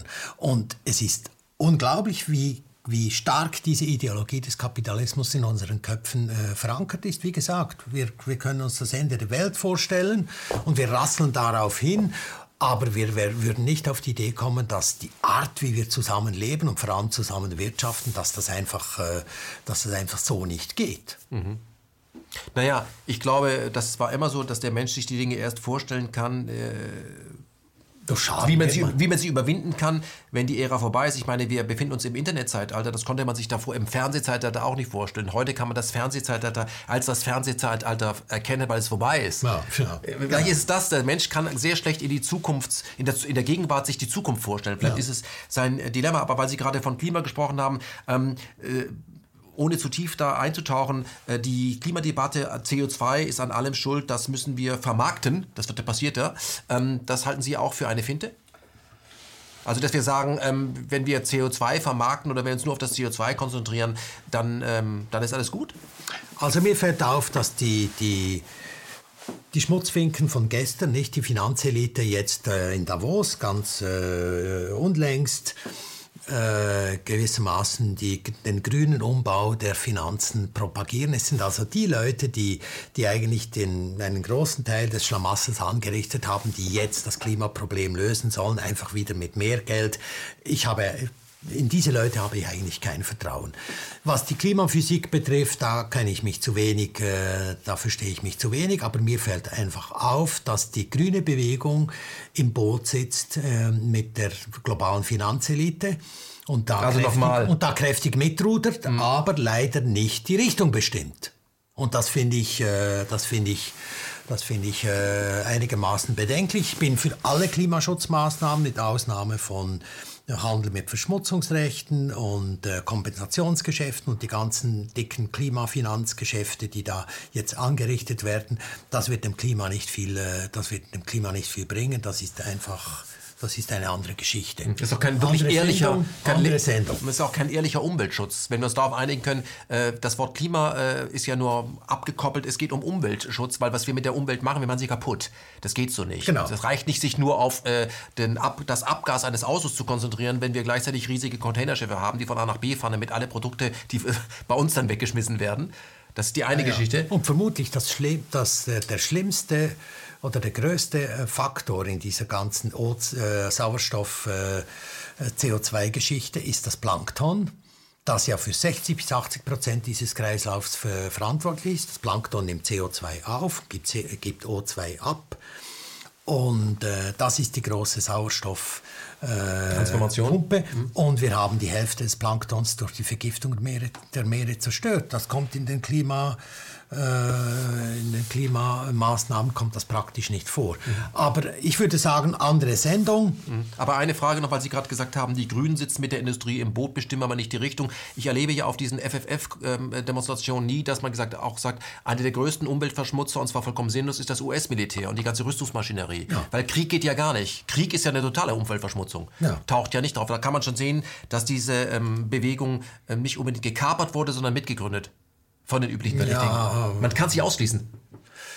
Ich will mich nicht als Klimaskeptiker outen. Ich bin auch kein, kein ich bin insofern kein Klima, Klimaskeptiker, dass ich gesagt, es ist, ähm, wenn man sich nur auf, auf das CO2 äh, einschießt und dann wieder zwei Lager gebildet hat, sich da abarbeiten, reibt sich irgendjemand die Hände. Genau. Das also muss man finde, verstehen. Ich finde, es braucht ein bisschen, äh, ja, es braucht echte, nachhaltige Politik, nicht einfach so grüne Green Finance, das wird das Ding nicht richten. Mhm. Nicht? Ähm, erkenne, dass es aus ist. Äh, wage den Neuanfang. Warum hat der Mensch so große Probleme, sich einzugestehen, diese Ehe mit der Finanzindustrie und dem Geldsystem, die ist zu Ende? Äh, ich glaube, ein, ein, ein gutes Bild oder eine. Äh, Kübler-Ross hat das sehr gut beschrieben, nicht?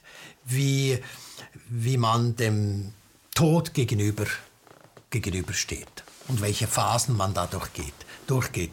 Nicht also die, die, die, diese ökonomische Zivilisation, in der wir leben, da merken wir, das ist nicht nachhaltig und das hat ein, ein, ein Enddatum und wir, wir spüren das irgendwie. Aber die erste Phase ist die Verleugnung, nicht? Nein, es kann nicht sein, dass das, äh, dass das zu Ende geht. Und darin stecken vermutlich noch die meisten Leute. Da stecken auch alle Politiker drin, die, die, die Medien. Äh, Verschwörungstheorie. Die, Nein, das ist nicht Verschwörungstheorie, sondern die, die wollen einfach, dass das Spiel weitergeht und noch nicht erkannt wird, äh, dass eigentlich, äh, ja, dass es äh, ein Ablaufdatum hat und dass etwas anderes kommen muss. Okay, die erste die zweite Stufe, die zweite Stufe wäre dann Zorn. Nicht, man merkt, ah, es passiert nichts, es wird verleugnet, dann geht man auf die Straße und will äh, oder wird einfach zornig. Warum geschieht da nichts? Mhm. Und weil der Zorn ja in der Regel auch nicht viel bringt, dann kommt es zu den Verhandlungen. Ja gut, also ich gebe dir das und du und so weiter, machen einen Deal. Mhm.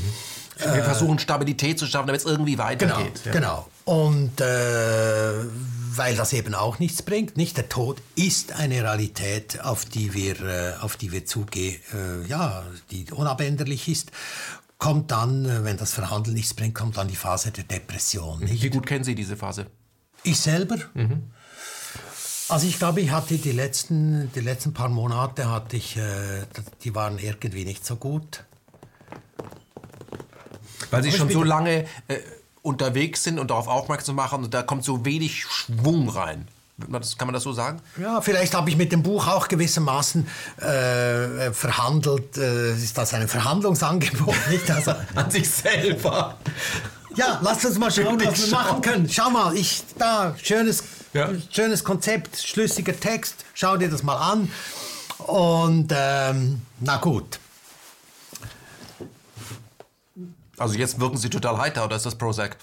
Nein, nein, überhaupt nicht Prozac, nicht? Also ich finde, man muss ja, na gut, also ich, ich, es gab eine Phase, wo ich äh, nicht sehr glücklich war und wo ich ein bisschen äh, ja, mutlos war und die Energie ein bisschen, äh, ein bisschen ja, draußen war. Das ist jetzt glücklicherweise nicht mehr so. Und dann die nächste Phase, die letzte Phase ist dann das Akzeptieren, die fünfte mhm. ist das Akzeptieren der Tatsachen, nicht? Dass man sieht, ah, boah, scheiße, es geht tatsächlich zu Ende. Mhm. Und dann können eben neue Türen aufgehen. Das ist das, das, ist das, das Wunder, das in dieser, äh, in dieser Phase äh, entsteht. Leute, die äh, Nahtoderfahrungen gemacht haben, haben eine konkrete Erfahrung damit gemacht. Die wissen, da beginnt etwas Neues. Und ich denke, und ich bin sehr überzeugt davon, dass wir als, als, als Kollektiv, als Zivilisation diese Erfahrung auch machen werden, wenn wir sehen, na, dieser Weg des Materialismus, der Umverteilung, der Geld, ähm, äh, des Geldmonopols, der Monetarisierung von allem, das äh, führt in einen gewissermaßen in einen Tod der Zivilis Zivilisation, dann merken wir, dass wir doch noch Handlungsspielraum haben, nicht? Es ist ja nicht das Ende der Zeit. Es ist nur das Ende einer Idee und einer Lebensweise, äh, an die wir uns gewohnt haben. Sagen Sie eigentlich äh, Nahtoderfahrung oder sagen Sie NATO-Erfahrung? Ich sage Nahtoderfahrung. Ich habe Nahtoderfahrung gesagt, Nein, sagen wollen. Ich habe hab Ihnen ja versprochen, dass wir in diesem Gespräch auch äh, was äh, dieser österreichische Sänger mal von sich gegeben hat, Fendrich, Heiterkeit auf der Tribüne, das ist ja am Sport das Schöne. Dass wir auch lachen werden, ja. weil man kann, was ich gut finde in diesem Buch ist, also die Strategie der friedlichen Umwälzung, ähm, dass sie auch mit Ton und Sport kommen. Also ich habe sehr viel gelacht auch. Vielleicht sagen es ah, zu wenig, aber ja. bei mir hat es funktioniert. Gut. Und deswegen, ich hab, bin da auf einen Begriff, wir kommen jetzt mal zu den Übungen. Ähm, ich habe bei Ihnen etwas, ein, ein, ein Wort äh, gelesen, eine Wortkombination, wo ich dachte, was ist da jetzt los? Also alles klar, da habe ich dann herzlich gelacht und zwar ähm, soziale Homöopathie. Jetzt müssen Sie kurz den Begriff Homöopathie erklären, weil also in den klassischen Gazetten wird gesagt, das ist alles Humbug. Sie führen ja das Gespräch und Sie stellen die Fragen und ich äh, möchte die Antwort ein kleines bisschen hinausschieben, wenn Kein Sie Problem. erlauben. Ja, ein Cliffhanger. Gut, genau. Weil der erste Punkt, nicht wenn wir uns äh, nun diesen großen Gegner, nämlich das Geld, seine Ideologie, äh, vornehmen wollen, ist, dass wir selber uns aus der Opferrolle befreien müssen. Wir sind eigentlich auch Gefangene dieses Geldsystems. Es ist ein Mangelsystem. Wir alle oder fast alle möchten 10% mehr. 25% mehr Rendite, sagt ja der Schweizer ja, Ackermann. Der, der, der, die, die Superreichen wollen 20 oder 25 Prozent mehr, der Normalbürger ist äh, zufrieden, wenn er 10 Prozent hat. Also das, das Geldsystem, so viel Geld, so viel Schulden, da hat es immer zu wenig. Das, der Mangel hat sich einfach in uns eingeprägt und bestimmt unser Verhalten. Da, das ist sehr schwierig, da rauszukommen. Und ich habe lange darüber nachgedacht und der schnellste Weg, sich vom Geld und von diesem Mangelsystem zu befreien, ist tatsächlich Geld zu verschenken. Und mein, der erste Schritt, den ich vorschlage, ist deshalb, äh, ähm, Geld zu verschenken, 5 Euro jeden Tag, drei Monate, dass man ein bisschen in die, ja, dass es zu einer Gewohnheit wird. Und dann, weil wenn man Geld verschenken will, dann muss man gewissermaßen den Schalter von Mangel zu wenig, muss man umstellen auf genügend. Und wenn wir das tun, befreien wir uns selber aus dieser Opferrolle. Und ich finde, das ist sehr, das ist ein ganz entscheidender Punkt, weil die nächsten Schritte sind dann auch, äh, die sind auch nicht ganz ohne, nicht? Wir sind dann, ich denke, wir sind aufgefordert, Wahrheit zu sprechen. Es ist, ich finde es ganz wichtig, dass wenn wir die Überzeugung erlangt haben, dass dieses System so nicht weitergeht und dass es eine Umwälzung braucht, gewissermaßen eine Revolution auf Deutsch, äh, dass wir auch dazu stehen müssen, nicht? Weil wenn wir alle nur in unserem stillen Kämmerlein sagen, was heißt das, so kann es nicht weitergehen, nicht? Und äh, wenn niemand etwas davon weiß, von unserer Überzeugung, dann kann sie sich auch nicht äh, verbreiten. Und der, der, Wahrheit kann nur entstehen, indem wir selber dazu äh, zu der Wahrheit stehen, die wir selber empfinden. Da gibt es ja dieses wunderbare Experiment von Solomon Asch, das ich da beschreibe drin, nicht? Das, äh, das Experiment, da, da, da, geht es darum, dass Versuchspersonen äh, die Länge von, äh, von äh, Linien, Linien äh, vielleicht kann man die dann einblenden, ich weiß nicht, äh, beurteilen müssen. Und die Versuchsanordnung ist so, eine Versuchsperson, neun äh, Fake mit Versuchspersonen, die alle die falsche Lösung äh, auf die falsche Lösung. Da haben wir also hier eine Linie und der andere ist so, also eindeutig viel größer und alle sagen, die sind gleich groß. Genau. Also die Gekauften sagen, die sind gleich groß. Die, die Gekauften sagen eine falsche Lösung und die Versuchsperson äh, ist dann zu 90 Prozent ungefähr, schließt sich der falschen Mehrheitsmeinung an. Warum? Ich weiß es nicht, man will nicht alleine dastehen. Mhm. Und wenn die das wird, ja, das, das wird, genutzt, dieses Verhalten des Menschen, was in ihm wohnt, scheinbar harmoniesüchtig oder nicht der Masse der Gruppe widersprechen. Das lässt sich schon erklären, warum das so ist. Alleine überlegt der Mensch nicht, also schließt er sich dem an. Aber das, das wird ja genutzt. Und was passiert denn, wenn jetzt ein anderer sagt, das, nee, dann, dann kippt das Verhältnis. Dann, dann äh, entscheiden sich 85 äh, Prozent ungefähr entscheiden sich für die richtige Minderheitsmeinung, nicht? Und also wenn einer von den gekauften... Wenn einer, die, wenn einer die Wahrheit sagt, dann hat das eine ansteckende Wirkung. Und das ist auch der Grund, warum man Leute, die, die Wahrheit unangenehme sagen. Wahrheiten verbreiten, äh, warum man die derart an die Kasse äh, oder hinter Gitter steckt. Weil es eben Nachahmer nicht finden soll. Da sind wir natürlich bei Julian Assange. Weil neue Wahrheiten entstehen oder weil eine, eine kollektive Realität entsteht, die viel näher an den tatsächlichen Verhältnissen sind und weil man ein Lügengebäude oder eine Illusion unter diesen Verhältnissen nicht aufrechterhalten kann. Und es ist eben sehr wichtig, dass alle, die zur Überzeugung äh, kommen und sagen, nein, so kann es nicht weitergehen, wir brauchen es, es wird einen Knall geben oder wir müssen einfach die Dinge grundsätzlich anders machen, dass die auch dazu stehen. Und seit seit ich darüber spreche und seit ich den Leuten sage, ich glaube nicht daran, dass sich das System mit Reformen hier und dort und äh, dass sich das ändern wird, dann kriege ich unglaublich viel Zustimmung. Mhm. Von Bankern auch, die sagen, boah, wird in die Luft gehen, nicht? Naja, was Sie also beschreiben, ist ja des Kaisers neue Kleider. Wenn, wenn das alle erstmal erkannt haben genau. und der Zaubertrick verraten wurde, von dem, dann funktioniert der nie wieder.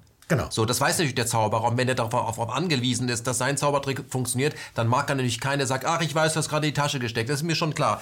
Ähm, Nochmal zurück zum Geld. Sie haben heute Morgen, als Sie durch die Tür kamen, spontan 10 Euro geschenkt bekommen. Ja. Von mir. ich wollte sie gleich weiter verschenken. Ja, können Sie ja machen. Und, aber er hat es nicht gewollt. Die Mitarbeiter sind offenbar gut bezahlt. Ja, ja. Keine Ahnung. Die wollten das nicht. Ja, ja. ja. Und ich habe gesagt, nicht von dem Schweizer Geld, der will mir Dann habe ich gedacht, ach, ich nehme das Geschenk jetzt an. Ich, jetzt merke ich selber mal, wie sich das anfühlt. Und vielen Dank nochmals. Aber nochmal zurück, das ist wirklich eine ernst gemeinte Idee. Ähm, müsste nicht gleich immer 10 Euro sein, aber ähm, wie war das am Anfang? Sie haben es ja wirklich gemacht. Ja, und Sie machen es auch noch. Ich mache es immer noch. Ja.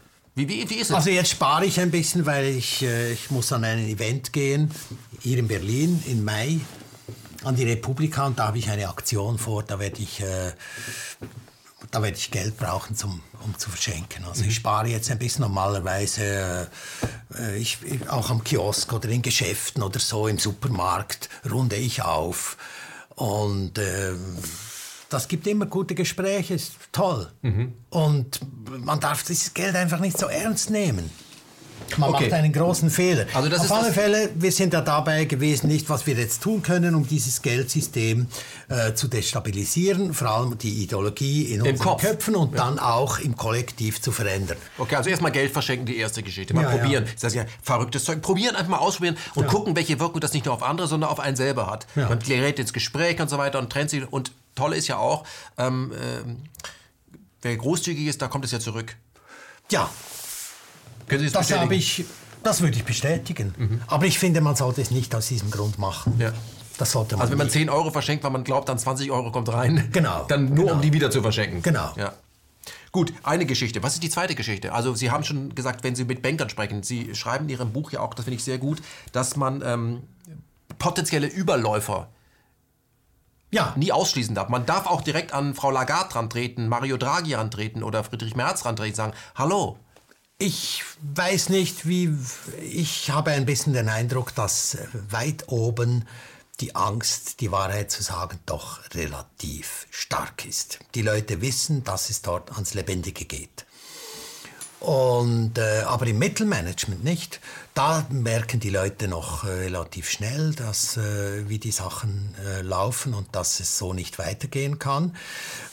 Ich hoffe natürlich auch auf einen Whistleblower ganz, ganz weit oben. Nicht? Hoffe ich darauf. Aber ich rechne nicht damit. Und ähm, um die strategische Situation noch einmal ein bisschen auszubreiten, nicht? Also das eine ist, jetzt, wir befreien uns aus der Opfersituation, dann sprechen wir die Wahrheit, aber wir wollen ja auch relativ offensiv an die Sache herangehen, nicht? Und wir sind wenig. Man muss damit rechnen, wir sind noch relativ wenig Leute, nicht? Wir müssen also ein Instrument finden, wo man mit wenig Aufwand viel erreichen kann. Und für mich, und jetzt möchte ich die Frage nach der sozialen Homöopathie beantworten, ist das eigentlich ein Instrument, das man einsetzen kann, nicht? Was ist die soziale Homöopathie? Das ist eigentlich erst eine Idee. Das Fachgebiet muss noch entwickelt werden. Der Von wem denn? Ja, Von uns? Ja, mhm. Sie, ich, Zuschauer, Jedermann ist eingeladen, da äh, ja, äh, zu experimentieren. Was ich dürfte Sie bitten, bevor Sie das jetzt beantworten, weil ich führe das Gespräch, dass wir die Antwort jetzt noch ein bisschen zurückstellen. Gut, okay. Erklären Sie erst einmal, das weiß nämlich nicht unbedingt jeder, was ist denn Homöopathie überhaupt? Homöopathie ist eigentlich die, der Ansatz, das Gleiche mit dem Gleichen, äh, Gleiches mit Gleichem behandeln. Also gewissermaßen das, was den Krankmachenden das, was krank macht, das in ganz kleiner Dosis einzusetzen, um die Gesundungskräfte zu, äh, anzuregen. Eine deutsche Erfindung. Ja, mhm. von äh, Hahnemann. Mhm. Wie geht das? Stichwort Globuli, was macht man da? Sie benutzen es ja auch. Äh, ich hätte fast gesagt, ich, ich, ich habe es nicht nötig, wenn ich zu gesund bin noch. Ähm, Holz, habt ihr hier Holz? Naja, ähm, das Prinzip ist, dass man ähm, ja, den, den, den krankmachenden Wirkstoff? Wirkstoff, dass man den in einer, in einer Form isoliert, der eigentlich chemisch nicht mehr nachweisbar ist, sondern nur noch als Informationsträger. Mhm. Gewissermaßen. Die Wissenschaft zweifelt das an und damit triggert man das Problem? Genau. Und da, da triggert man die die, äh, die Gesundungskräfte, nicht? Wir, der menschliche Körper, der Mensch und ich denke auch die Gesellschaft hat natürliche Gesundungskräfte, nicht? Und die werden angeregt dadurch. Also im Grunde ist es ein bisschen wie eine Impfung. Man gibt ja. ganz bisschen davon, dann kann der Organismus aktiviert werden. Ja. Nur, dass man eben nicht mit diesen Impfstoffen arbeitet, sondern dass man eben die Verdünnung so runterfährt, dass äh, die Wissenschaft sagt, lässt sich atomar ja, ja gar nicht mehr. Impfstoffe sind echte Krankheitserreger. Genau, ja. Die homöopathischen äh, sind spirituelle. Sind, sind, keine. Das ist, da geht es um die, um die Information, nicht? Also mhm. es wird ja es wird ja Information übertragen äh, jenseits der chemischen Zusammensetzung. Das ist ja auch nachgewiesen äh, mittlerweile während dem Impfstoffe mit tatsächlichen Erregern arbeiten. Das ist dann schon eine Schuhnummer. Die Pharmaindustrie das arbeitet eine, daran, dass eine die ganz andere Geschichte. Homöopathie verboten wird, was kein gutes Geschäft für sie ist. Aber ähm, das heißt, äh, wunderschöner Satz bei der sozialen Homöopathie, auf die wir jetzt kommen können. Es ist die hohe Schule des freundlichen Angriffs. ja. Da, da habe ich das Buch kurz weggelegt und habe mir das Kapital von Piketty kurz anguckt. Gibt es jetzt auch als Video. Ja, wo wahnsinnig reiche Menschen in Manhattan Süd aus Stretchlomos aussteigen über die Obdachlosen und nicht irgendwas stimmt hier nicht. Gut, soziale Homöopathie hat ja mit Homöopathie zu tun. Wie geht das denn jetzt? Also der Grundsatz der sozialen Homöopathie ist, dass man einen gesellschaftlichen Missstand nicht mit Gegenmaßnahmen bekämpft. Nicht mit Gegenmaßnahmen? Nicht mit Gegenmaßnahmen, also nicht...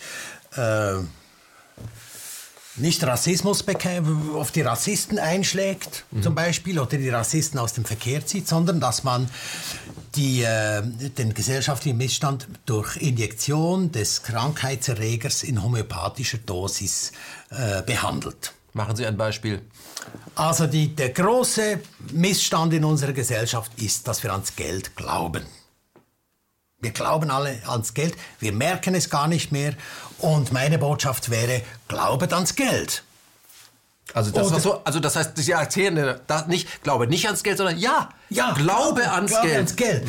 Dann denkt der Mensch, scheiße, ja, ich glaube ans Geld. Oder vertraut den Banken. Nicht? Als Botschaft, vor sich Als Botschaft, Ja? als Botschaft. Wie würden Sie es mal auf den Marktplatz gehen und das ausrufen, Ja, nach ja. Davos und sagen, also da, wo es weh tut, glaube ans Geld, vertraue den Banken. Das ist ja auch lächerlich. Nein, das ist nicht lächerlich. Aber damit macht da das lächerlich. geschieht, da geschieht etwas. Da geschieht etwas. Der Mensch beginnt nachzudenken. Und wichtig ist natürlich, dass man dann auch mit den Menschen ein bisschen spricht. Vielleicht, also ich verteile Flyer, nicht, wo, wo beschrieben ist, warum man ans Geld glauben soll. Und dann ist auch die, die, die Erklärung, dass das Geldsystem nur überleben kann, wenn, es, äh, wenn man daran glaubt. Wenn man ans Geld glaubt. Und sobald man nicht mehr daran glaubt, äh, beginnt es, äh, ja, beginnt es zu wackeln. Aber wir haben ja wirklich äh, mittlerweile gute Alternativen. Wir müssen keine Angst haben vor einer Neuorganisation des, des Geldes. Nicht? Besitz ist Glück. Ja, kann man auch. Kann man auch. Das ist ja eigentlich Orwell-Sprech, aber eben mit einem, mit einem äh, subversiven Unterton. Ja, und es muss, ich denke, man muss das immer mit Humor machen, man darf nicht allzu ernst sein und man muss auch in Kommunikation mit den Patienten bleiben. Das heißt, Sie sehen sich als behandelnder Also wie gesagt, das ganze Ding ist einfach, ja, das ist äh, gewissermaßen eine politische Medizin. Oder und das Ziel ist eine ansteckende Gesundheit. Das ist gut. Das ist, ja, das ist das Ziel. Und einfach um ein Werkzeug zu entwickeln, das auch mit wenigen Menschen doch eine relativ große Wirkung erzielen kann. Und es ist äh, kostenlos. Ja, ja, fast. Ähm, Sie haben mir äh, so ein großes Schild mitgebracht, das haben wir jetzt extra nicht hier, sonst wäre das Studio voll. So groß kann man das aufklappen. Äh, da steht, glaube ich, äh, Glaube ans Geld. Ja, damit genau. wollen Sie, und damit sind Sie wahrscheinlich auch schon, da haben Sie den öffentlichen äh, Raum bespielt. Genau, Wo, genau. Wo, Herr Fluger, wo denn eigentlich? Also heute, ich muss mir noch schauen, wo ich da in Berlin hingehe. Ja, ich Jungs, möchte einfach in verschiedenen Städten möchte ich Erfahrungen damit machen, auch in verschiedenen Settings, nicht verschiedene Leute. Und äh, ja, Gab es schon Reaktionen in Zürich? die sind sehr, also die, die Leute sind einfach, äh, sind zuerst natürlich verwirrt, aber es gibt gute Gespräche. Sie sehen ja nicht aus wie ein Aktionskünstler.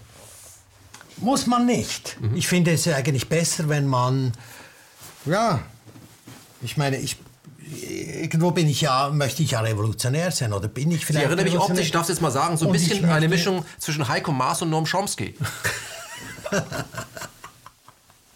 Ist das gemein? Ja. Ich weiß nicht, wie Ihre Zuschauer zu Heiko Maas stehen. Gar nicht, weil er ist zu klein. Gucken wir mal so drüber. Ah, okay, gut. Also ich sitze ja.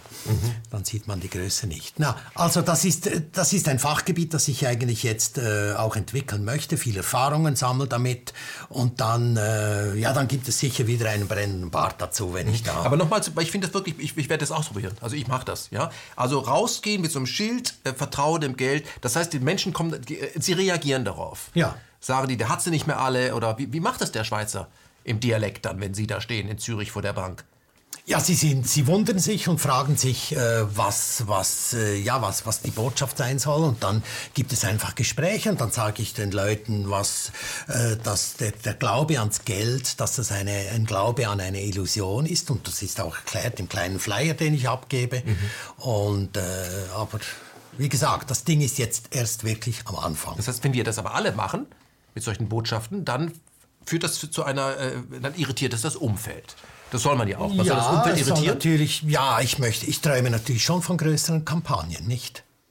Also ich, äh, ich denke schon, dass da dann auch ein bisschen Mittel eingesetzt werden Mhm. sollten, nicht? Aber wir wollen jetzt erstmal einen Trend anschieben. Das muss so ein. Ja, also zuerst möchte ich Erfahrungen sammeln. Nicht wie wendet man das Instrument an und dann äh, äh, schauen, wie man es dann äh, skalieren kann, also größer machen kann, ob es Gruppen braucht, die das machen oder ob es eine Zentrale braucht, die Werbebotschaften äh, bucht oder irgend, ja. Die Idee zur sozialen Homöopathie, die ich wirklich super finde. Wann, wann ist Ihnen gekommen? Vor 20 Jahren. Und zwar habe ich dort in der Nähe einer Straße gewohnt, wo äh, regelmäßig zu schnell gefahren wurde. Und dann habe ich mir gedacht, was kannst du da machen? Und ich habe mir dann äh, gedacht, ja, jetzt Gas geben. Oder jetzt garantiert keine Radarkontrolle. Wenn ich da äh, äh, Transparente hinmache, dann würden die Autofahrer langsamer fahren. Ich habe das aber nie umgesetzt.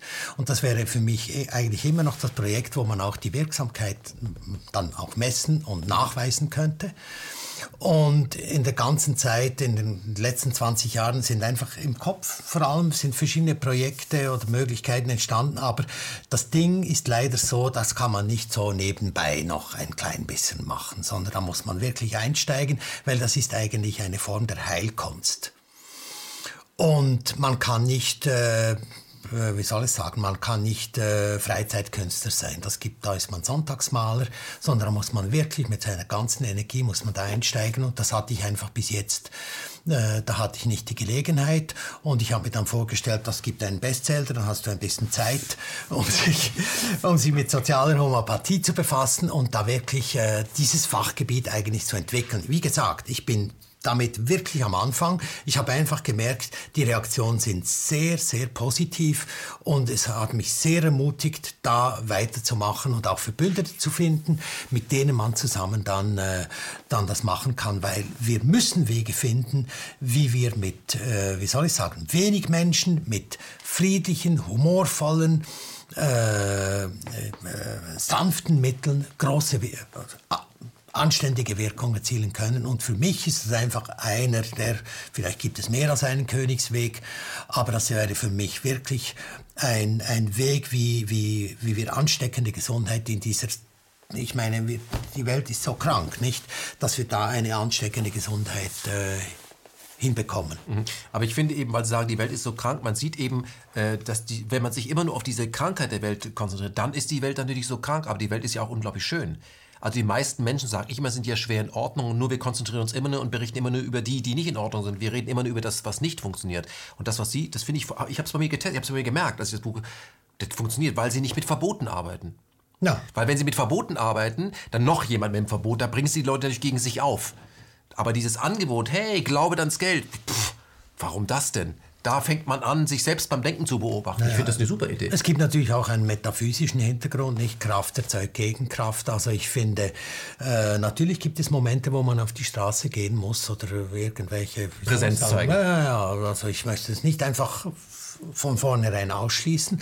Aber der Grundsatz, äh, dass Kraft, äh, Gegenkraft erzeugt, den müssen wir doch ein bisschen im Kopf behalten und, und irgendwie anders und spielerisch, äh, auf andere Art und spielerischer mit, die, mit den Konflikten, die, äh, die auf der Welt wirken, äh, umzugehen. Nicht? Mhm.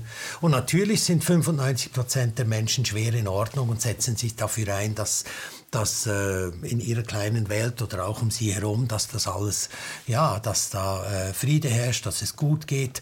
Aber das Kollektiv, als Kollektiv unterliegen wir einfach Regeln, die diese oft nicht verstehen. die die individuellen Bemühungen einfach sehr erschweren, zum Teil unmöglich machen und die eigentlich das Ganze wie soll ich sagen, das Ganze dann äh, das Ganze gefährden. Wir sind nicht der, der, der kollektive Körper ist, äh, hat eine gewissermaßen eine Krankheit, die denn das ganze Energiesystem betrifft, aber nicht einzelne, einzelne Organe. Die wären eigentlich alle in Ordnung, aber die, die Art, wie, äh, ja, wie wir im Kollektiven miteinander, auf welchen Regeln wir zusammenleben, da, äh, da gibt es schon äh, echte Probleme. Mhm, ich glaube, so ein Wort wie Gehorsam trifft es ganz gut. Es ist, äh, Gehorsam kann man nennen, wenn man sich, wenn man äh, akzeptiert, dass ähm, man bei Konflikten sich nicht gegenseitig die Fresse poliert, um es mal sportlich auszudrücken, sondern das gehorcht man dem Gesetz, weil das, davon ist man überzeugt. Aber dasselbe Gehorsam sorgt dafür, dass man als Soldat irgendwo hingeschickt wird und auch das macht, was verlangt wird von einem. Das, ja. heißt, das heißt, Gehorsam kann nützlich sein, an der Ampel zu halten und zu seinen Kindern zu sagen, geht mal nicht drüber, dann musst du auch nicht überfahren und so weiter. Gehorsam kann aber auch sein, sein Denken eben abzustellen. Das heißt, dass man da ständig individuell nachjustiert und sagt, wem gehorche ich? Das verlernt man in der Gruppe vielleicht. Ja. Und eine Überlegung ist auch die, nicht, wenn wir etwas tun, unbewusst. Wir gewöhnen uns an, an irgendetwas obwohl es uns, äh, obwohl es uns eigentlich schadet, dass es, anstatt dagegen zu kämpfen, könnte man auch sagen, okay, ich mache das jetzt einfach mal absichtlich, einfach um zu merken, welche Kraft in mir wirkt, die mich zu diesem, äh, die mich zu diesem äh, Verhalten führt, weil ich, äh, weil das, das äh, ein, ein, Weg ist, äh, das ins Bewusstsein zu bekommen, nicht also einen Automatismus aufzulösen indem man es absichtlich macht. Deswegen glaubet ans Geld. Äh, ich denke, wenn da mehr Leute dann mitmachen, dann gibt es, äh, ich hoffe natürlich, es gibt eine also Bewegung. Hm, ja, Glauben Sie eigentlich, dass diejenigen, die an der Spitze der Geldbewegung stehen, dass die das äh, alles absichtlich machen? Oder sind die auch gefangen in einem Verhaltenskodex, der da oben ebenso ausgeübt wird? Auf dem Weg nach oben wird man so. Also man geht. Ja, wie weit von, von was für Menschen sprechen Sie? Na, wir gehen oben? in die Institution. Ich sage jetzt mal, die Grünen sind ein klassisches Beispiel. Man geht in die Institution, um die Politik zu ändern, und die, auf dem Weg nach oben ändert die Politik die Person. Ja, ich glaube schon, dass das wirkt. Mhm. Also, ich weiß nicht, wie es bei mir, bei mir wirken würde. Vielleicht würde ich auch äh, angepasster. Also, worauf ich hinaus möchte, man soll sich vielleicht gar nicht erst in solche Organisationen hineinbegeben, die so groß werden. Sie sagen auch, es sollten viele kleine Ortsgruppen, nenne ich die mal sein. Viele kleine Nadelstiche sind wirksamer, als wenn man das alles so richtig zusammenfasst. Es muss halt, muss auch nicht unbedingt koordiniert stattfinden, aber es sollte so, dass jeder sagt, okay, ich werde jetzt Aktivist. Ja, genau. Also der, einer der Punkte ist natürlich der, je größer die Organisation ist, desto leichter kann sie zerschlagen, sabotiert. Genau, genau. Gekapert.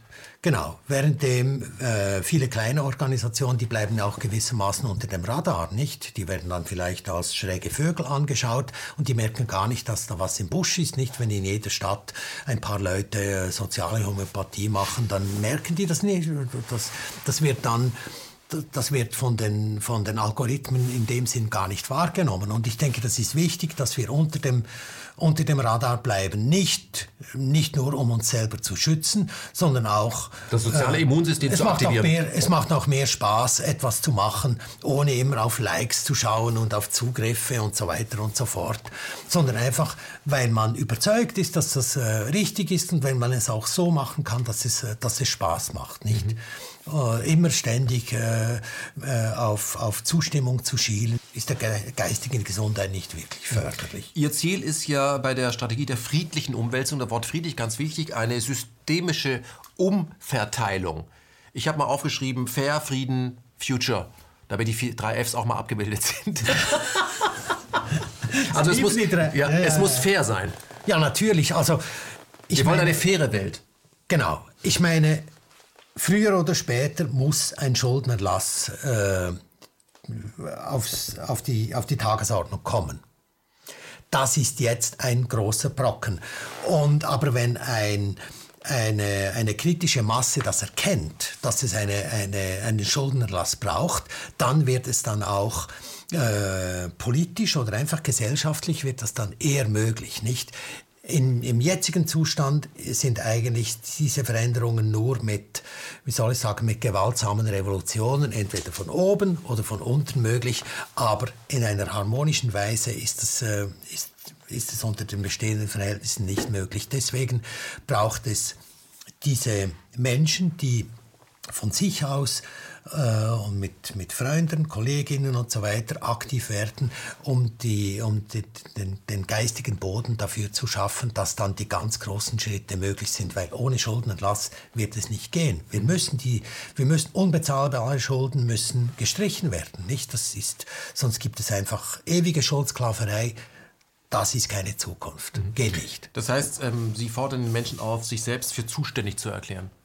Ja, ja, Auch wenn man sagt, ich habe eigentlich gar nicht so viel Ahnung von diesem Geldsystem, aber ja, ich meine, wenn man das liest zum Beispiel, dann hat man genügend Ahnung, um mhm. zu sehen, wie der Hase läuft. Nicht? Also im Grunde genommen muss man nur wissen, wie die Geldschöpfung funktio funktioniert. Das Kreditguthaben, äh, Forderung steigt, so viel Geld, so viel Schulden, wird niemals aufgehen. Das, äh, das muss man verstanden haben. Also die Grundlagen muss man schon, äh, und da braucht man äh, das Buch ist in drei Stunden gelesen, nicht? Mhm. Dann hat man es. Und also ohne, ohne Wissen, ohne Vernunft geht es nicht. Und also ohne Vernunft, Durchdringung des, des, Problems mit den Vernunftkräften, wenn man so sagen will, äh, ohne das geht es nicht. Herr Plugert, äh, lassen Sie uns in die Zukunft äh, äh blicken. Ähm, Ihr Konzept geht auf, überall stehen Menschen, die nicht zur Arbeit gehen, sondern glauben ans Geld. Sogar die Bankangestellten geben keine Kredite mehr aus, weil sie glauben ans Geld. Alle kriegen tierischen Lachanfall. So ein bisschen wie der tödliche Witz bei Monty Python. Und dann wird das System resettet. Wird es dann noch Banken geben? Wird es dann noch Geld geben? Wie wird die Welt unserer Enkelkinder aussehen 2045? Also natürlich wird es noch gelten, wird es Banken geben.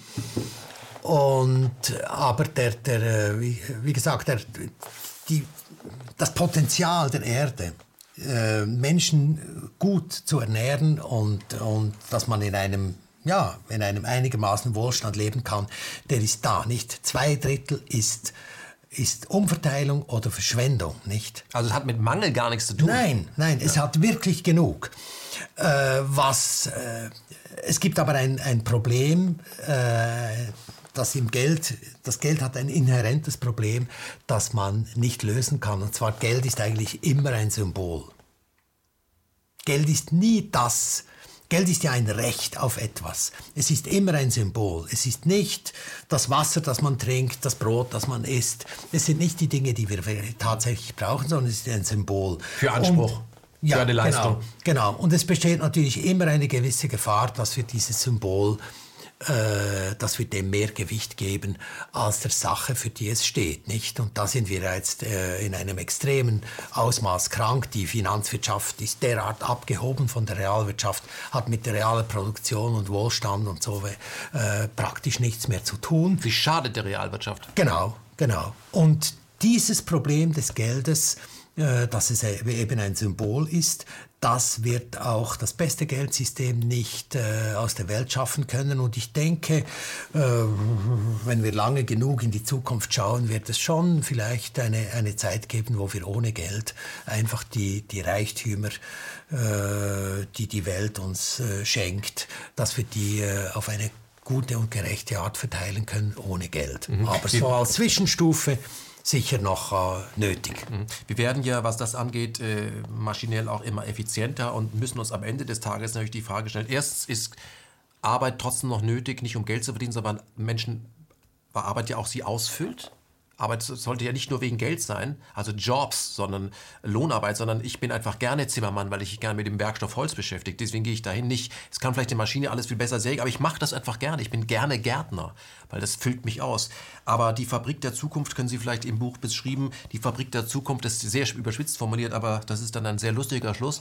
Ähm, wird ja nur noch von zwei Menschen und das von, von zwei, zwei Lebewesen bewohnt werden. können, Sie das mal, können Sie das mal, Herr Fluger, beschreiben? Die Fabrik der Zukunft äh, hat zwei Angestellte. Was sind das für Angestellte? Ein Mensch und ein Hund. Jetzt muss ich mich erinnern, was ich da geschrieben habe. Genau. Mhm. Mhm. Es ist übrigens ein, ein, ein Zitat, nicht? Ja. Der, äh, der Hund ist da, damit der Mensch keinen Fehler macht, glaube ich. Nein, nein. der, der Mensch ist da, um den Hund zu füttern.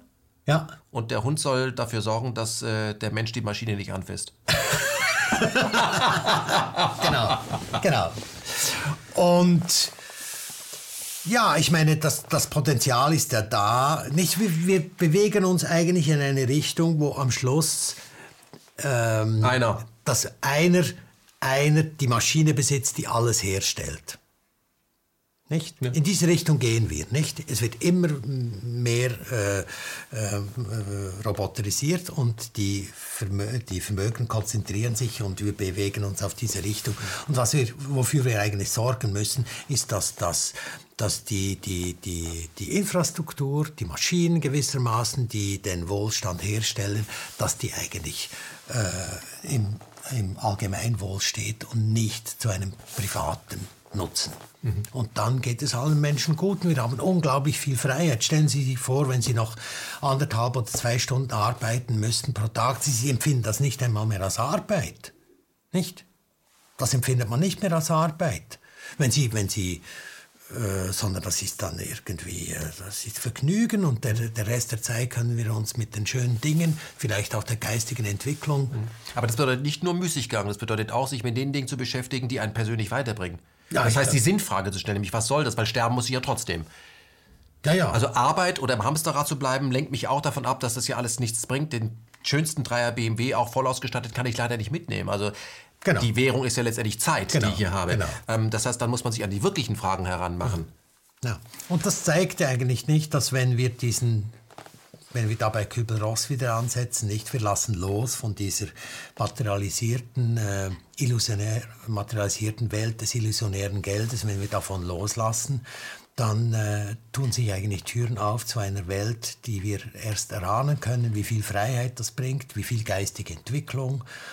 Und äh, ja, äh, das wird einfach erst möglich, wenn wir das, wenn wir das Alte loslassen und wenn wir auch die, wie soll ich sagen, dieser, auch der geistigen Entwicklung ein bisschen nachhelfen mit sozialer Homöopathie, mit Wahrheit sprechen und so weiter. Alles Dinge, die eigentlich, ja, die, die man auch mit Freude und mit, mit, mit vielleicht sogar mit Spaß machen kann. Mhm. Das heißt aber, man muss auch den Mut äh, aufbringen, sich auf dieses wirkliche Neuland zu begeben, also eine Art auch sein eigener Aktionskünstler werden. Und äh, vor allem muss man insofern den Mut dazu haben, ähm, die Angst zu überwinden, was die anderen denn dann denken von einem wenn ich das jetzt mache? Was ja, also denn dann ich das erste Mal da mit Plakat alleine hingestanden bin, habe ich auch Angst gehabt, haben die Leute Fotos gemacht, habe ich gedacht, oh, jetzt vermute ich doch nicht so daneben. Auf alle Fälle ähm, ich finde, so weit sollte man kommen, dass man alleine mit einem Plakat irgendwo hinstehen kann. Das wäre schon gewissermaßen nicht eine politische Reifeprüfung, aber so viel, so viel Zivilcourage sollte man doch entwickeln können, um zu sagen, doch, ich, ich habe äh, ich hab den Mut, zu meiner Meinung zu stehen und mich zu exponieren. Und weil das bewegt, das bewegt sehr viel. Ich bin lange für den Frieden hingestanden, also mit einem, auch mit einem Plakat. Ich stehe für den Frieden und das Gewaltverbot der UNO. Und, äh, und ich habe das vor allem für mich selber gemacht, weil ich gemerkt habe, es tut mir selber gut, hinzustehen mit einer Meinung, ich stehe dafür ein und ich bin bereit, mich von Menschen begaffen zu lassen. Was macht er da? Und, äh, und das, hat mich, das hat mich persönlich äh, sehr gut getan und ich hatte es dann auch nicht ich muss dann auch nicht messen, hat es jetzt etwas gebracht. Wie viele Leute sind, von, sind davon überzeugt worden, dass es sich lohnt, für das Gewaltverbot der UNO einzustehen, dass er von der Politik völlig äh, ignoriert wird. Ja, ja. Und, aber ich habe mir, hab mir immer gesagt, ich mache das für mich selber, weil es meiner persönlichen Entwicklung gut tut und weil es mich als, als Menschenbürger äh, stabiler macht. Und ja, es tut einfach gut, zur Wahrheit zu stehen kann nicht mehr sagen. Mhm. Ich finde das eine super Idee und äh, mir fällt natürlich das Bild ein, äh, in den 20er, 30er äh, Jahren, äh, suche Arbeit, vielleicht draufschreiben, habe Arbeit. ja. Wäre wär auch gar nicht schlecht. Also, wenn man das mal so ein bisschen durchlaufen lässt, kommt man bestimmt noch viele verrückte Ideen, aber die Ernsthaftigkeit dahinter ist, glaube ich, was Sie auch sagen, dass man nachbehandelt, also mit den Leuten ins Gespräch kommt, aber nicht hausieren gehen. Nein. Ganz wichtig. Nein, das nein, darf man nein. auf gar keinen Fall nein. Nein, nein, mhm. nein, nein.